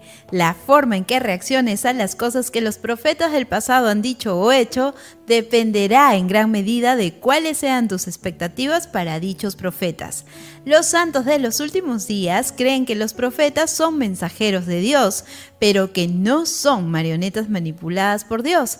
Ellos son producto de su propia cultura pueden tener sus propias creencias, opiniones, personalidad y estilo de enseñanza. Pueden expresar sus propias ideas acerca de Dios y estar equivocados. Ah. Sin embargo, no consideramos que todo lo que se ha dicho desde el púlpito sea parte de la doctrina de nuestra fe. Ok, como dije, no pueden directamente hablar del tema, tienen que dar un preámbulo que es casi más largo que el video en sí, ¿no? Eh, es, justo, es justo que se va, o sea, es, lógico que tienen que dar un discurso largo antes de hablar del tema, porque después, ¿cómo justifican? Tienen que hablar más de. Hay que prepararle a la gente para que no se espante pero, Pero que es que dicen que los profetas no son marionetas, entonces, ¿qué eran entonces antes? Moisés, ¿qué era? O sea, no, era una marioneta, pero era el portavoz. ¿Qué es la palabra, la frase instrumento del Señor? A mí me suena, no sé, Mario. Pues eso está un asunto muy utilitarista, ¿no? O sea, es, como que te usa el Señor. sí, pues, o sea, todo lo que tú digas y haces es porque el Señor te manda, pues. No es porque tú, porque tú, aunque tú tengas una crianza distinta a las demás, tú tienes que decir lo que Él te mande. No tiene nada que ver tu crianza, tu raza o, no sé, tu cultura. Es tan ilógico lo que dice ella al principio. Nefi, iré y haré lo que el Señor, eh, lo que manda el Señor, la vía él preparará y obedeceré. Sí, no sé. Pero viste, eso, eso funciona cuando les conviene y cuando no les conviene no. Ah, Así que, viste, tienen que, tienen que preparar al, al espectador para que no se espante demasiado, porque esto es realmente una, una cuestión espantosa. Entonces, tienen, dice ella, tienen que entender el contexto, y el contexto es esto que le estamos diciendo nosotros. Y ya van a ver cómo el contexto que nos dan es un invento cualquiera. O sea, están cambiando, están cambiando la historia para, para que se encaje a lo que, a lo que quieren llegar ellos. Los profetas son mensajeros de Dios que están aquí nada más que para corregir los errores del mundo, ¿verdad? Pero ellos mismos pueden estar equivocados, incluso sobre Dios. ¿Viste lo que dijo ella? A veces su doctrina de Dios está equivocada. A veces lo podemos escuchar de nuevo. Porque eso me voló la cabeza. ¿Cómo puede un profeta de Dios estar equivocado sobre Dios? Creencias, opiniones, personalidad y estilo de enseñanza pueden expresar sus propias ideas acerca de Dios y estar equivocados. Sin embargo, no consideramos que todo lo que se ha dicho desde el púlpito sea parte de la doctrina de nuestra fe. Bueno, no sé, más atrás. Pero sí dice. Y no se contradice. Ay, perdón. Es que no, se contradice con, con, lo que ellos mismos dicen. ¿Quién, ¿Quién fue el que dijo que si, creo que Wilford Woodruff, ¿no?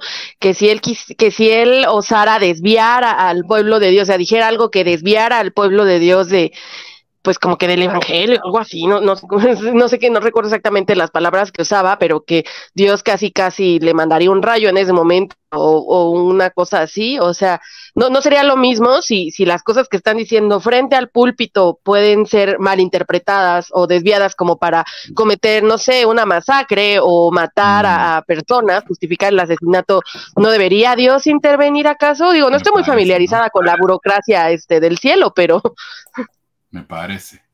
Y miren lo que dicen acá, que la conferencia general no era escritura. Que sí, no, que es la escritura, no solamente escritura, es la escritura más importante. Entonces, como, o sea, ella dice que lo que dice un profeta no hay que hacerle caso porque pueda estar hablando como hombre o porque se equivocó, porque Dios no, no sé, o sea, claro. Pero ya vamos a ver cómo Brigham Young contradice lo que ella está diciendo. Primero esto me lo acaba de mandar a Adriana. No podemos utilizar las palabras de los profetas antiguos para rechazar las palabras de los profetas actuales. Es como que los profetas en la iglesia mormona son descartables.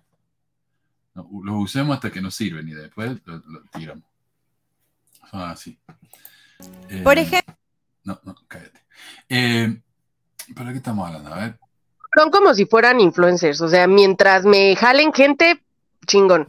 Este, ya si en algún momento me dicen algo incómodo, como que mejor no, este, no les doy tanto foco. Ahora, lo que yo no entiendo es si, el profeta se puede equivocar, da opiniones propias, eh, dice cosas incorrectas, tiene doctrina sobre Dios incorrecta. ¿Para qué necesitamos profetas? La definición de lo que es un profeta, según este video, es cualquier cosa menos la definición normal y aceptada de lo que es un profeta. En la mente de los mormones modernos, quienes tienen que encajar un cubo en un agujero en forma de círculo, un profeta es cualquier cosa que se adapte a sus propios líderes. Los profetas no profetizan, no hay problema. Eso no es el único trabajo de los profetas. Los profetas no hablan con Dios y tal vez no les hace falta porque están tan en sintonía con el Espíritu. Los profetas creían doctrinas equivocadas sobre Dios y bueno, están hablando como hombres. Eso no deja de hacer los profetas. O sea, los profetas mormones son cualquier cosa. Son lo que uno quiere. Son, son de, plastilina, ¿viste? Uno los lo moldea para que sean lo que uno quiera. Yo me di cuenta, me di cuenta cuando murió Monson de la diferencia que hay entre, o sea, obvio, todos somos distintos, pero la diferencia que hay entre profetas, porque si te das cuenta, con Monson era como la iglesia más light, entre comillas, y con Nelson se puso más como cuadrada, se puso más como énfasis en Jesucristo, eh, mm. creo que Nelson le gusta mucho aparecer él, como que él ser como el, centro de atención en todo. Y ahí vemos que no son, no son profetas de verdad, porque si fuera algo, una iglesia como de Jesucristo, como se dice ser, deberían tener un parámetro todos del mismo lado. O sea, si Jesucristo está en la cabeza, todo abajo debería ser igual o no. Claro, y, y, yo entiendo, yo te iba a decir, bueno, pero las personalidades son diferentes, pero de ahí a enseñar cosas diferentes, eso no tiene sentido. Especialmente porque un profeta supuestamente habla con Dios. Aunque ya nos dijo Oaks que no, necesariamente no, porque un profeta eh, es alguien que siente inspiración de Dios. Como todo. O sea, ¿para qué, ¿para qué hace falta un profeta? Todavía no nos han explicado. Pero bueno, ahora que nos prepararon y nos cambiaron totalmente la definición de lo que es un profeta, vamos a defender a la iglesia de las barbaridades dichas por el Brig. Así que veamos qué dice. Por ejemplo, en Utah, durante la algarabía ocasionada por la llegada del ejército Johnston, el hermano Brigham predicó en una reunión por la mañana un sermón lleno de despecho al ejército que se aproximaba. En la reunión de la tarde se puso de pie y dijo que Brigham Young había hablado en la mañana, pero que ahora iba a hablar el Señor. Entonces pronunció un discurso del ritmo del cual fue lo opuesto al discurso de la mañana. ¿Ve? Se contradecía solo, entonces está bien. Eso lo explica todo. Es que es este, es como Doctor, este, como Mr. Jack y este, ese sí, doble personalidad. De repente soy, eh, de repente juega al papel de la justicia y de repente le juega al papel de la misericordia. Algo así, me imagino. No sé, el doble cara de Batman. El doble cara, sí yo creo que yo creo que todos usan lo mismo, o sea, es la es como yo creo que estaba súper enojado en la mañana Brigan y habló pestes y después me imagino que alguien le dijo, "Oye, estás muy enojado, mejor bájale un poco el tema." Y, después como después volvió y dijo, "No, Dios ahora me dijo y, hablo más más tranquilamente." Claro. Claro, no era eh, o sea, decir que un profeta se contradice solo y esa es una explicación de por qué son profetas, me parece lo más estúpido. O sea, esto ya, esto ya es gaslight, gaslighting, ¿no? Ya no están, no están manipulando de manera bien directa, ya en la cara. Mira lo que me compartió acá Adriana. Dice, las palabras de los profetas pronunciadas por medio del Espíritu Santo durante la conferencia general son escrituras de los últimos días. Pero claro, eh, como dice esta chica, si algo se enseña en la, en la conferencia general, no quiere decir que sea doctrina. Eh, nada es doctrina en la iglesia. Nada. ¿Qué es doctrina? No, no lo dijo un profeta. Sí lo dijo un profeta. Ah, bueno, pero eso no quiere decir que sea doctrina. Entonces, ¿qué es doctrina? Ellos mismos tendrían que decidirse entre ellos y explicarnos a nosotros qué es doctrina. Porque ya aburre esto ya. Es confuso, eh, es pesado, no sé. Eh, uno no puede entonces argumentar con ellos porque el argumento de uno no tiene validez porque nada es doctrina. Es que recuerda lo que dijeron ahora, pues. El Monson está muerto. Entonces, lo que dijo él ya no es. Por eso, entonces. Pensé que ibas a decir por un momento el muerto al pozo y el vivo al gozo. Monson está muerto, entonces todo lo que dijo él ya no vale, no, no, no sigue.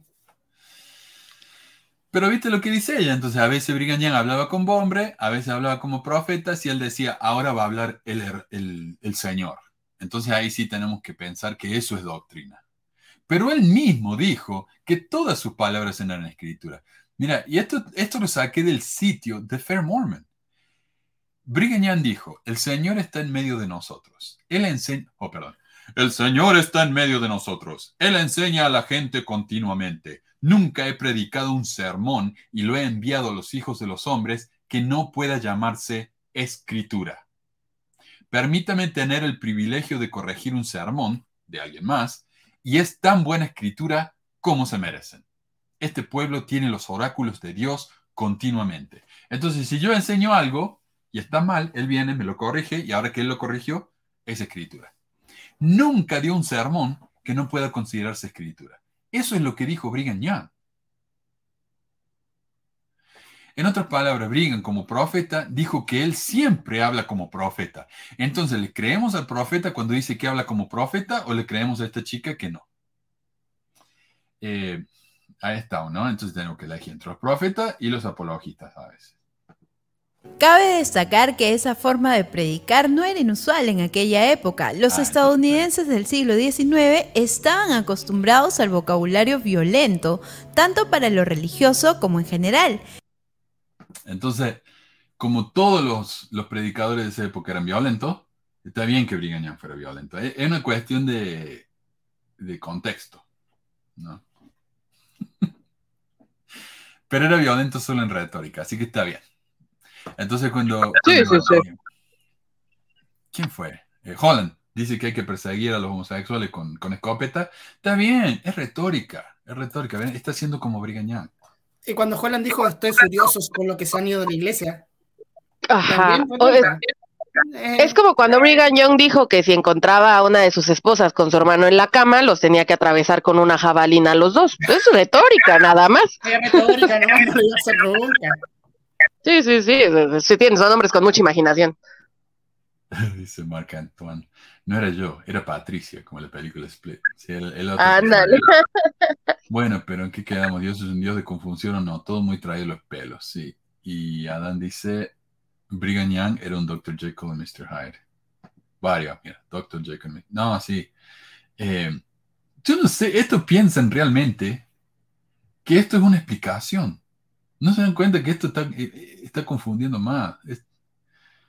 Holland tiene COVID, está castigado. Hmm. Era violento por Dios, así que está bien. Sí. Pero también, también hay que tener en cuenta a qué gente va destinada estos videos, pues.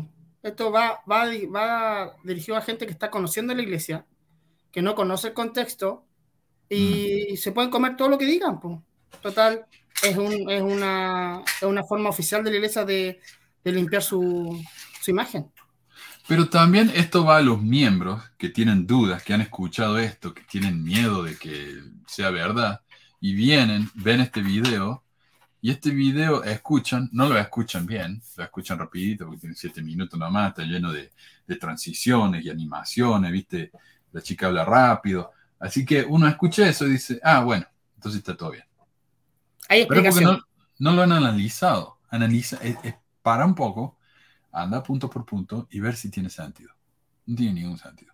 Es que también tienen que tener en cuenta de que la gente, los miembros en general, eh, no se sabe completamente la historia de la iglesia. No. Entonces también puede ser que... Y a propósito. O, o, te lo sabes porque yo, por ejemplo, yo sabía cosas, o sea, yo sí tomé historia de la iglesia, ¿no? Uno, dos y tres. Sabía, hay cosas que sabes, pero ah, lo que dice Manu es muy cierto, es muy así, digo aquí porque es el video de esa forma, pero en general la enseñanza, incluso en instituto, es como, sí te voy a comentar los hechos, pero le voy a poner alrededor un chingo de crema a mis tacos, este, en donde te vas a perder, o sea, como yo voy a decirte que te estoy haciendo énfasis en lo importante, en el principio que tienes que aprender de esto, no le, no, no le voy a poner énfasis a la historia y no le voy a poner énfasis a que hagas un pensamiento crítico de lo que te estoy diciendo, lo que quiero más bien es que te aprendas esta este, o así que te adoctrinarte en este punto, ¿no? a eso es lo que iba. En la iglesia no te enseña la historia completa. Y eso, eso es lo que causa. En el instituto también pasó. Yo también tuve en instituto y tampoco me enseñan la historia completa. Porque hablan de la poligamia, pero hablan de, de como por, por encimita, no hablan de, de, la, de la joven de 14 años y nada de eso. Sí. O, te lo dicen, te dicen que fue pobre el Smith, ¿no? Sí. Ajá, sí, pobre. yo, Ajá, no, yo recuerdo mucho esa clase en donde este el, maestro era así como, es que vean, tuvo que venir un ángel, este, con una espada de fuego, ya no, sé cómo estaba el ángel, pero, pero tuvieron que venir a amenazar al pobre Smith porque él no quería. Pobrecito, ¿cómo no? Y de nuevo, hablamos de la, de la libertad de la acción, la, ceremonia del templo. ¿Por qué el diablo fue castigado? Porque no quería que la gente tuviera libertad de acción. Y acá a José Smith se le saca la libertad de acción, pero está bien. y eso nadie lo, lo, considera ni lo ve como raro. Está bien. Eh, bueno, veamos acá qué más dice la, la melodía. Está bueno esto. Entonces, si bien algunos de los puntos de vista de Brigham definitivamente estaban en error, es importante comprender su estilo de enseñanza y su relación con los santos. Y esto es muy interesante porque lo mismo que con Bella eh, Teología, los dos hacen lo mismo. Dicen, no, pero Brigham Young no dijo lo que ustedes dicen que dijo. Además era simbólico. Además, todo eso se enseñó en la Biblia, así que está bien. Pero estaba mal. O sea, ¿cuál es? ¿Cuál es? ¿Está bien? ¿Está mal? ¿Es simbólico, literal? ¿Cuál es? Y ella dice, bueno, enseñó cosas mal. ¿Cómo cuál? No nos explica. Esto supuestamente no está mal, porque viene de la Biblia. Y es simbólico. Y los, los líderes en esa época, los religiosos, hacían lo mismo. Entonces, ¿cuál es? Pero te dicen tantas cosas tan rápidas que no te dan tiempo a procesarlo. ¿no? Ahora, si él a veces se equivocaba, tal vez estaba equivocado cuando dijo que nunca se equivocaba, o tal vez estaba equivocado cuando dijo que era un profeta. ¿Podría ser? A mí me parece que podría ser. No sé. Siguiendo la lógica, puede ser. Dirigió a los santos en el éxodo hacia la tierra prometida en el oeste de Estados Unidos, donde estableció una teocracia similar a la de Moisés y los israelitas. Entonces, eh, de nuevo, el de Bella Teología dice que no tuvo una teología, quería una teología y nunca se dio. Acá Melody dice que sí, que tuvo una teología. Una teocracia, perdón, una teocracia. Ahora, me encanta que admita eso, porque en el pasado nunca lo habrían reconocido. ¿Y por qué? Por si no entienden qué es, una teocracia, una teocracia es básicamente un gobierno dirigido por Dios por medio de una casta o líder religioso. El poder está centralizado en un grupito de personas. Es básicamente una dictadura. Todo lo que el líder dice es la voluntad de Dios y por lo tanto es lo que se hace. Esto es básicamente mm, similar a lo que pasa en Corea del Norte en la cual la voluntad del líder es la ley, es doctrina. En una teocracia, si el líder dice que tiene que casarse con nena de 14, nadie lo puede refutar, porque es la voluntad de Dios. Y en las teocracias del Antiguo Testamento, refutar a Dios era blasfemia y se castigaba con la muerte. No, no muy diferente a lo que Brigham enseñó con la doctrina de la expiación de sangre. Entonces, gracias por admitirlo acá, que este hombre era un dictador. era un dictador bastante duro, ¿no? Y tenemos un par de clips más, a ver.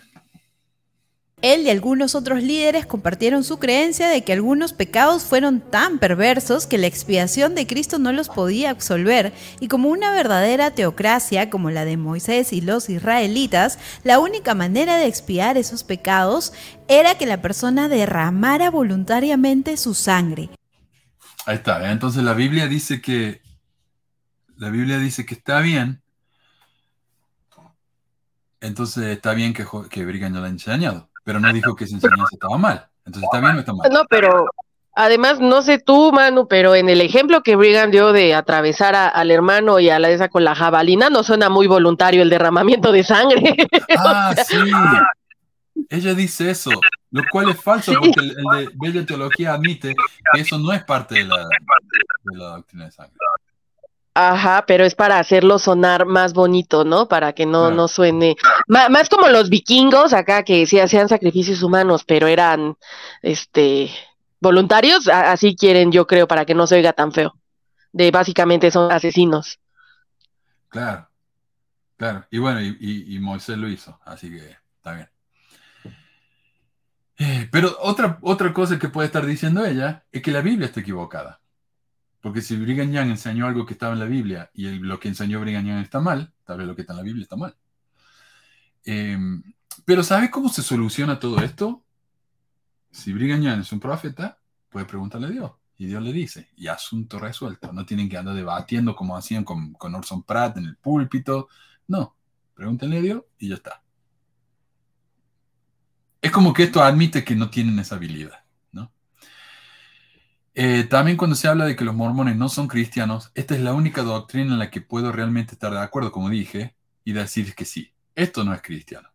Lo que hizo Jesús no es suficiente, lo cual limita su poder y su sacrificio, y por eso hoy la iglesia está tan desesperada de alejarse de eso. Porque hoy quieren decir, nosotros somos tan cristianos como el resto. Y antes decía, nosotros no solamente somos cristianos, somos los cristianos. Y ahora ya no. Ahora dice, no, somos como ustedes. Eh, esta parte me parece tan estúpida también. De los 390 discursos de Brigham Young en el diario de discursos, he podido localizar solo cinco que claramente hablan sobre la expiación con sangre, en referencia al asesinato, el quebrantamiento de los convenios del templo, el adulterio y el matrimonio interracial. ¿Ven? Cinco nomás fue irrelevante. Fue irrelevante el tema. Cinco nomás de 360, uff, nada, nada mismo. Nada. Nada, porque ¿qué andan haciendo tanto drama si son cinco nomás? Eh, y, es tan lindo que tienen las animaciones y las cositas que aparecen y dan vueltas, ¿viste? Es lindo. Está diciendo ahí, Brigham Young enseñó que si alguien se casa con alguien de una raza diferente hay que asesinarlo. Pero miren qué bonito que lo hacen con los, con la animación. Mira, mira los colores, los colores que tenemos tres años, ¿o qué? Squirrel. Mira, mira, mira el adulterio y el matrimonio interracial. Oh, qué lindo. Eh, pucha, ya me olvidé. Eh, ah, y dice, yo he podido encontrar, ¿qué yo? Este es un video traducido del inglés, como siempre. ¿Qué yo? Esta mujer no. Yo creo que esta, mujer es como, como el otro, ¿no? Que realmente no está segura de qué está hablando. Está leyendo el, texto al frente y no, no, sabe qué dice. Pero bueno, está bien. Eh, pero ella dice. No sé si ya lo digo, a ver. No, acá lo va a decir. Ahora, ¿alguna vez alguien fue expiado con sangre por orden de Brigham o de la iglesia? Bueno, eso depende de a quién le preguntes. Existen algunos relatos conocidos que no han sido comprobados que puedes tomar como verdad o que puedes ignorar. Dicho esto, en la actualidad no hay evidencia real de que alguien en algún momento de la historia haya sido expiado con sangre por orden de Brigham o la iglesia. Mentira. Eh, y esto es lo mismo que dice la, la bella teología. Es mentira. Pero el punto, el punto no es que lo hayan hecho o no, el punto es que lo enseñaban. Ese, eso, eso, es lo, es el punto. Ya, pudo haber que no haya sucedido, pero es que, ¿por qué enseñaba eso? Si no es cristiano. Ahora, imagínate que el profeta de Dios enseña eso del púlpito, y yo lo escucho, y yo creo en el profeta de Dios, ¿qué voy a hacer? O sea, él dice, si yo encontrar, bueno, porque está acá el, ejemplo que diste vos, Meli. Dice, si un hombre encuentra a su esposa con otro hombre en la cama y los, y atraviesa los dos con una jabalina, yo no los puedo condenar. No está diciendo, si yo le mando, yo el profeta le mando a él que los atraviese con una jabalina. No, dice, si él lo hace. O sea, es decisión de cada uno también. Yo puedo ir y espiar de sangre a alguien y si lo, lo hice justamente, entonces estoy bien. Entonces no hace falta que no haya una orden de Brigham Young de hacerlo. Él lo enseñó, como decís vos, eh, Carlos, él lo enseñó y eso es suficiente. ¿Ok? Ahora, que no haya evidencia, eso no significa que no haya pasado. Es cuestión de interpretación, dice ella. No sabemos, pero prefiero ignorarlo y pensar que no. Viste que literalmente dijo ignorarlo. Esa no es una respuesta seria. Irónicamente, el video en inglés incluye un montón de enlaces a referencia, algo que los demás fe nunca hacen, aunque a pesar de que todo lo que tienen que hacer es copia y pega. Eh, pero no entiendo por qué, pero uno de los enlaces del video en inglés dice que hay que leer la nota al pie de página de un artículo en el Utah Historical Quarterly, que supuestamente confirma que no hay evidencia de expiación de sangre. Aunque obviamente nadie va a ponerse a leer esa cita, ¿no? Pero como yo soy un nerd, sí lo leí. Y hace referencia a una carta escrita por Brigham que dice exactamente lo contrario a lo que afirman acá. Y déjame que te lo muestre. Eh, lo, eh, lo, tengo en el traducido acá para ustedes. Eh, ay, se me, se me acá, no sé qué tengo que hacer. Parece que es eso, Ahí está. Más de dos años después de la reunión de Springville, el participante John M. Stewart retuvo un recuerdo increíble y preciso del contenido de la carta del 3 de febrero cuando se le contó al editor del Valley Y dice el hombre este del, artículo que nos recomienda eh, los de Saints Unscripted, que esta carta no hay duda de la, de la veracidad de esta carta. Esta es una carta escrita por Brigham y dice, después de que todos se hubieron reunido y se sentaron ordenadamente, el obispo declaró el objeto de la reunión que era que pudiéramos escuchar una carta que acababa de recibir del presidente Young. Allí leyó la carta cuyo propósito era sobre esto. Él, Brigham, tenía información de que algunos personajes sospechosos se estaban reuniendo en Indian Farm en Spanish Fork y deseaba que él, el obispo Johnson, vigilara bien en esa dirección, que enviara a alguien allí para reconocer y averiguar lo que estaba pasando y si ellos, esos personajes sospechosos, trataban de escapar y eran perseguidos, lo cual requería. O sea, quieren escapar, persíganlos. Yo se los pido. Lamentablemente, lamentaría escuchar un informe favorable, o sea, no quiere saber que realmente hay alguien haciendo estas cosas malas, no le gustaría, pero dijo, la mejor manera es cerrar la puerta del establo antes de que roben el caballo. Queriendo decir, eh, si estas personas están haciendo eso, es mejor sacárselos de encima antes de que hagan algo malo. ¿Ok? o sea, prevención es la mejor cura, ¿no? Eh, luego advirtió al obispo que él, el obispo, entendía esas cosas y actuaría como se le pedía y mantendría esta carta cerca o segura. Esa carta estaba sobre la firma de Brigham en sus propias manos, peculiarmente ásperas, la cual todos tuvimos el privilegio de ver. Los ciudadanos de Springville interpretaron claramente la carta del 3 de febrero como una instrucción general aplicable a todos los personajes sospechosos. El 14 de marzo de 1857, cuando William Parrish y sus hijos Bison y Oren intentaron abandonar Springville en circunstancias sospechosas, al amparo de la oscuridad y dejando atrás deudas impagas, los líderes de la ciudad aplicaron las órdenes que creían que se les había dado en la carta del 3 de febrero y atacaron al grupo con armas de fuego y cuchillos. Aunque Orion escapó, William y Beeson ah, Parish y su guía, eh, Garner Duff Potter, fueron asesinados. Como deja claro la carta de Stuart a Valitan, los asesinatos de eh, Parish Potter fueron un resultado directo, aunque no intencionado, o podemos decir tal vez no intencionado, de la carta de Brigham Young del 3 de febrero. Entonces, tenemos casos de expiación de sangre. Acá tenemos un claro, un ejemplo clarísimo. Y esta carta, de nuevo, está en los archivos de la iglesia dentro de las cartas de Brigham Young. La iglesia misma reconoce que esta es una carta de Brigham Young. Eh, y hubo muchos asesinatos en, Utah en la época en que Brigham dio este discurso, pero a menos que tengamos una carta escrita por él mismo diciendo explícitamente que se matara a alguien a causa de la expiación de sangre, entonces podemos justificar cualquier asesinato como la obra de algún energúmeno, como dice Bella Teoría, con demasiado entusiasmo. Pero la realidad es que los discursos de Brigham Young eran bien explícitos y las consecuencias se vieron por todas partes. Tratar de desligar ambas realidades es tratar de vivir en una nube de pedo. Hay muchos casos que los historiadores, vinculan directamente con las enseñanzas de Brigham Young. Gustav, Gustav O'Larson, quien fue profesor de historia de BYU, o sea, este era un mormón que enseñaba en BYU y escribió, un ejemplo es un caso informado verbalmente de un señor Johnson en Cedar City, quien fue declarado culpable de adulterio con su hijastra por un tribunal de un obispo y sentenciado a muerte por expiación de su pecado. Según el informe de testigos presenciales acreditados, el juicio se ejecutó con el consentimiento del ofensor, quien fue a su tumba no consagrada con plena confianza de salvación a través del derramamiento de su sangre. Tal caso, aunque primitivo, es comprensible dentro del significado de la doctrina y los extremos emocionales de la reforma. Y la reforma, como ya hemos hablado, es esta época durante la época de, la presidencia de Brigham Young, en la que todo era muy rígido, ¿no? La gente tenía que volver a bautizarse, de hecho tenían que bautizarse casi tanto como tomaban la Santa Cena para limpiarse, ¿no? De sus pecados y, prometían cumplir todo de manera bien estricta. Esa era la reforma.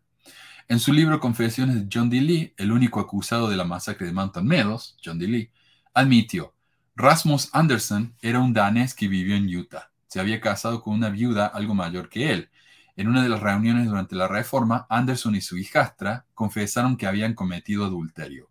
Fueron rebautizados y recibidos como miembros de pleno derecho. Luego fueron colocados bajo el pacto de que si volvía a cometer adulterio, Anderson debía sufrir la pena, eh, la muerte. Perdón. Poco después de esto se presentó un cargo contra Anderson ante el consejo, acusándolo de adulterio con su hijastra. Anderson, sin una palabra de protesta, acompañó a los que creía que estaban cumpliendo la voluntad del Dios Todopoderoso. Fueron al lugar donde estaba preparada la tumba. Anderson se arrodilló al costado de la tumba y oró.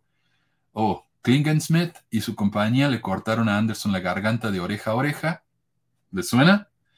Y lo sostuvieron para que su sangre corriera hacia la tumba. Tan pronto como estuvo muerto, lo vistieron con su, con su ropa limpia, lo arrojaron a la tumba y lo enterraron. En 1858 se cometió un doble asesinato grotesco. Henry Jones y su madre fueron ejecutados. José Stout, un defensor mormón muy dedicado, escribió lo siguiente con respecto al primer ataque a Jones. Varias personas disfrazadas de indios, lo cual era bien común para los mormones, ¿no? Para que no los culparan ellos, se disfrazaban de indios. Entraron a la casa de Henry Jones, lo sacaron de la cama con una prostituta y lo castraron. Por si fuera poco, en una declaración jurada, eh, Nathaniel Case dice que ha recibido, uh, recibido con C, ¿no? Oh, residido, perdón, que ha residido en el territorio de Utah desde el año 1850. Vivía con el obispo Charles Hancock en el pueblo de Payson en el momento en que Henry James y su madre fueron asesinados. La noche anterior al asesinato se llevó a cabo una reunión secreta del consejo en la habitación superior de la casa del obispo Hancock. Alrededor de las 8 en punto de la noche del asesinato, la compañía se reunió en la casa del obispo Hancock. Dijeron que iban a vigilar un corral donde Henry Jones iba a venir esa noche y robar. Tenían armas. A la mañana siguiente me, que, me enteré de que Henry Jones y su madre habían sido asesinados. Bajé a la casa de zanja donde vivían. Eh, vivían en un pozo, parece. La anciana estaba tendida en el suelo de la zanja donde un poco de paja con la ropa con la que la mataron. Tenía un agujero de bala en la cabeza. En unos 15 o 20 minutos trajeron a Henry Jones y lo acostaron al lado. Entonces arrojaron sobre ellos ropa de cama vieja y una cama de plumas vieja.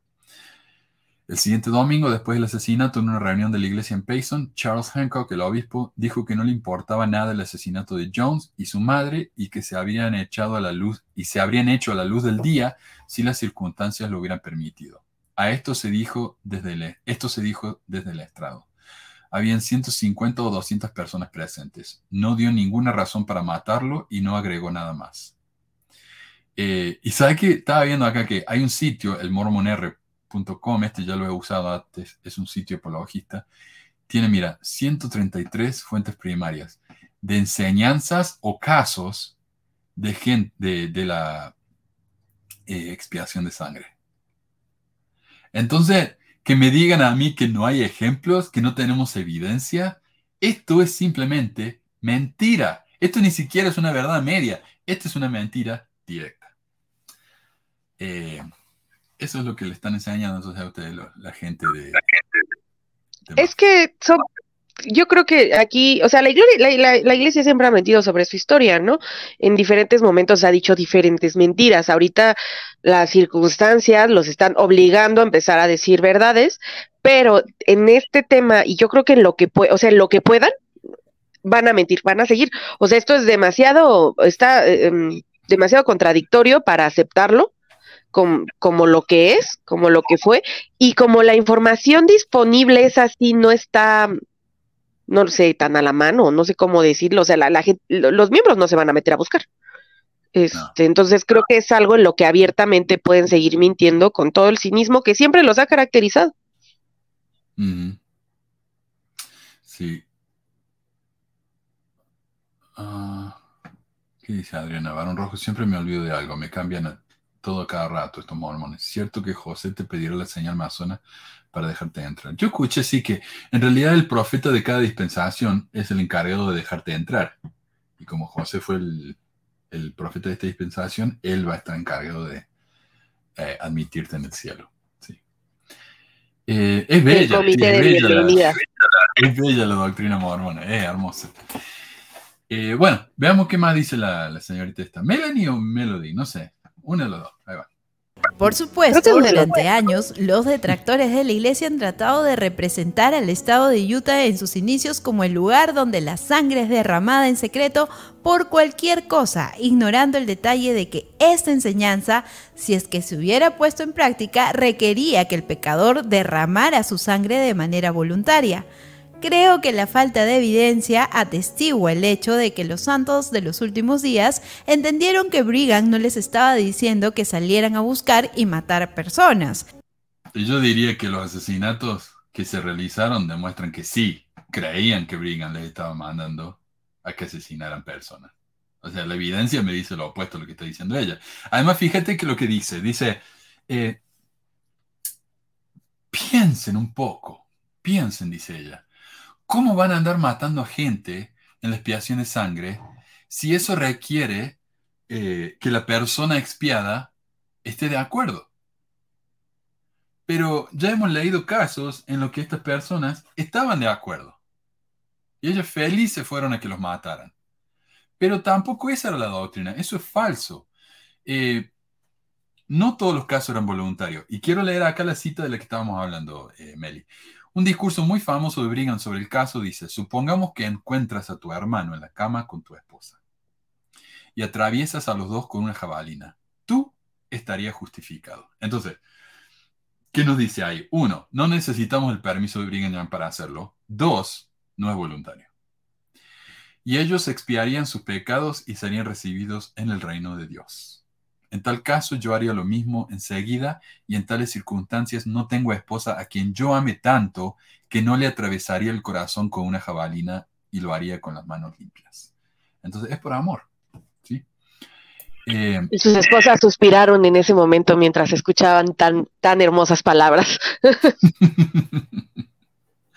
Entonces, no sé, no sé. Yo diría, ella dice, no, e, es, necesario tener el consentimiento de la persona. No siempre, no siempre. Entonces, eso a mí me suena, no sé, a verdad media. En el argot latinoamericano sabemos que una verdad dicha a medias es una mentira. Una mentira, Melanie. Ok, el último clip. La Iglesia ha denunciado esta enseñanza. Creemos que la expiación de Jesucristo es infalible para cualquiera que se arrepienta de sus pecados. Bueno, obvio que la Iglesia va a negar esto.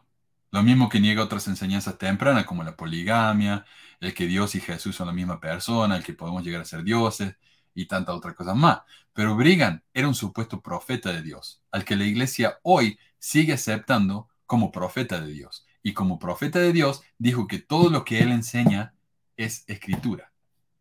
Así que, o como diría la cita de Monson, la palabra de los profetas pronunciadas por medio del Espíritu durante la conferencia general son escrituras. Así que pueden tratar de justificarlo como quiera. Esto es injustificable. Esto es una barbaridad. Lo, que tienen que decir ellos para realmente justificar esto es decir, Brigham Young no fue un profeta de Dios. Punto. Ya está. Entonces no se, tienen que andar. Se cae todo si Brigham Young no es profeta. Entonces, ¿cómo recibió la revelación de Utah, de llegar al, al, lugar sagrado? Y revelación, esa mentira. Claro, él, él dijo, mira, eh, lo guió el espíritu y dijo, este es el lugar. En realidad ellos habían mandado scouts acá, o sea, gente a, que, a que revisara el lugar meses antes. Ellos ya sabían exactamente a dónde estaban yendo. Ese, oh, este es el lugar. Ese es otro mito. Ese es otro mito que es simplemente una mentira. Ahí está. Eh, Quiero leer un par de comentarios, ya vamos a cerrar porque ya, llevamos las dos horas acá. Pero Leo dice, se supone que este evangelio es verdadero. Oh, déjame sacar esto. Eh, también tendrán que restaurar esa doctrina y muchas otras igual de interesantes como la lapidación y sacrificio de animales. Se pisan la cola, evidente. Y claro, si, si la expiación de sangre está bien que haya enseñado eso, porque un día lo vamos a tener de nuevo porque está en la Biblia, van a tener que restaurar eso. A ver qué dice Luis. Hablan de asesinato, pero no tenían que ser voluntario. Tendrían que ver como una especie de eutanasia espiritual. Claro, exacto. Eh, Adam dice, me dio la impresión de que el centro de conferencia está más vacío que antes. Oh, no sé, no sé. Pero ya vamos a, vamos a hablar de eso la semana que viene. No sé, es difícil encontrar boleto para los purgarios. Eh, a cada obispo le mandan cuatro cinco y él, y él lo reparte, viste, entre sus amigos. Luis también dice, y si no podemos creerle al profeta y revelador, ¿a quién se le puede creer? Exacto, exacto. O sea, eh, nos dicen, el espíritu nos va a revelar la verdad, pero a veces el espíritu nos dice cosas equivocadas. Entonces tenemos que seguir al profeta, pero el profeta a veces también está equivocado. Entonces, ¿a quién miércoles le creemos? O sea, no, no, no, no. No sé. Estaría bueno hablar con, con esta gente y preguntarle qué piensan ellos al respecto porque yo, la verdad, estoy más confundido. Eh, ayer dijeron en conferencia que no se puede usar las palabras de profetas anteriores para refutar las actuales. Hmm, conveniente, ¿no? Eso es lo que llaman en, en la novela esa 1984 el agujero en la memoria. Si hay algo que no nos conviene de la historia, hay que deshacerse de eso. También por eso los libros estaban prohibidos, ¿no? Es más fácil manipular a la gente. Más fe habla de evidencias como si la iglesia estuviera fundada con evidencia. y ah, bueno, ya está. Así que bueno, gracias de nuevo a Jafet y a Becky por sus ah, donaciones y a todos por sus colaboraciones y su ayuda, ¿no? Y sus comentarios. Muchísimas gracias a Carlos y a, y a Meli también por ayudarnos. Antes que nos vayamos, antes que nos vayamos, es importante darle a conocer esto a la iglesia, porque si un, apóstol lo dice, porque la iglesia lo hace, dice, la caridad es un atributo del Salvador y puede llegar a formar parte de nuestra personalidad, pero la iglesia no tiene eso, no tiene caridad con los demás. Y también hay otro, mira, acá. Ahí está. está Nelson hablando. Sí, se parece. Esa es una foto, la sacaron en la mañana. Y la noticia del, la, noticia del momento. La iglesia llegó a 17 millones de miembros. Activos, no se sabe, pero llegó a 17 millones. ¿Cuánto le llevo? Como 6 años nomás. Ajá. bueno. Impresionante. No, activos, 5. Menos a lo mejor. Sí. Qué locura. Bueno. Bueno, gracias a todos, gracias Nelly, gracias Carlos y gracias a, todos los que han participado con comentarios. Gracias a Adriana por, el mensaje y todo. Así que muchas gracias chicos, nos vemos la, próxima semana. ¿eh? Chao. Hey, saludos, bye.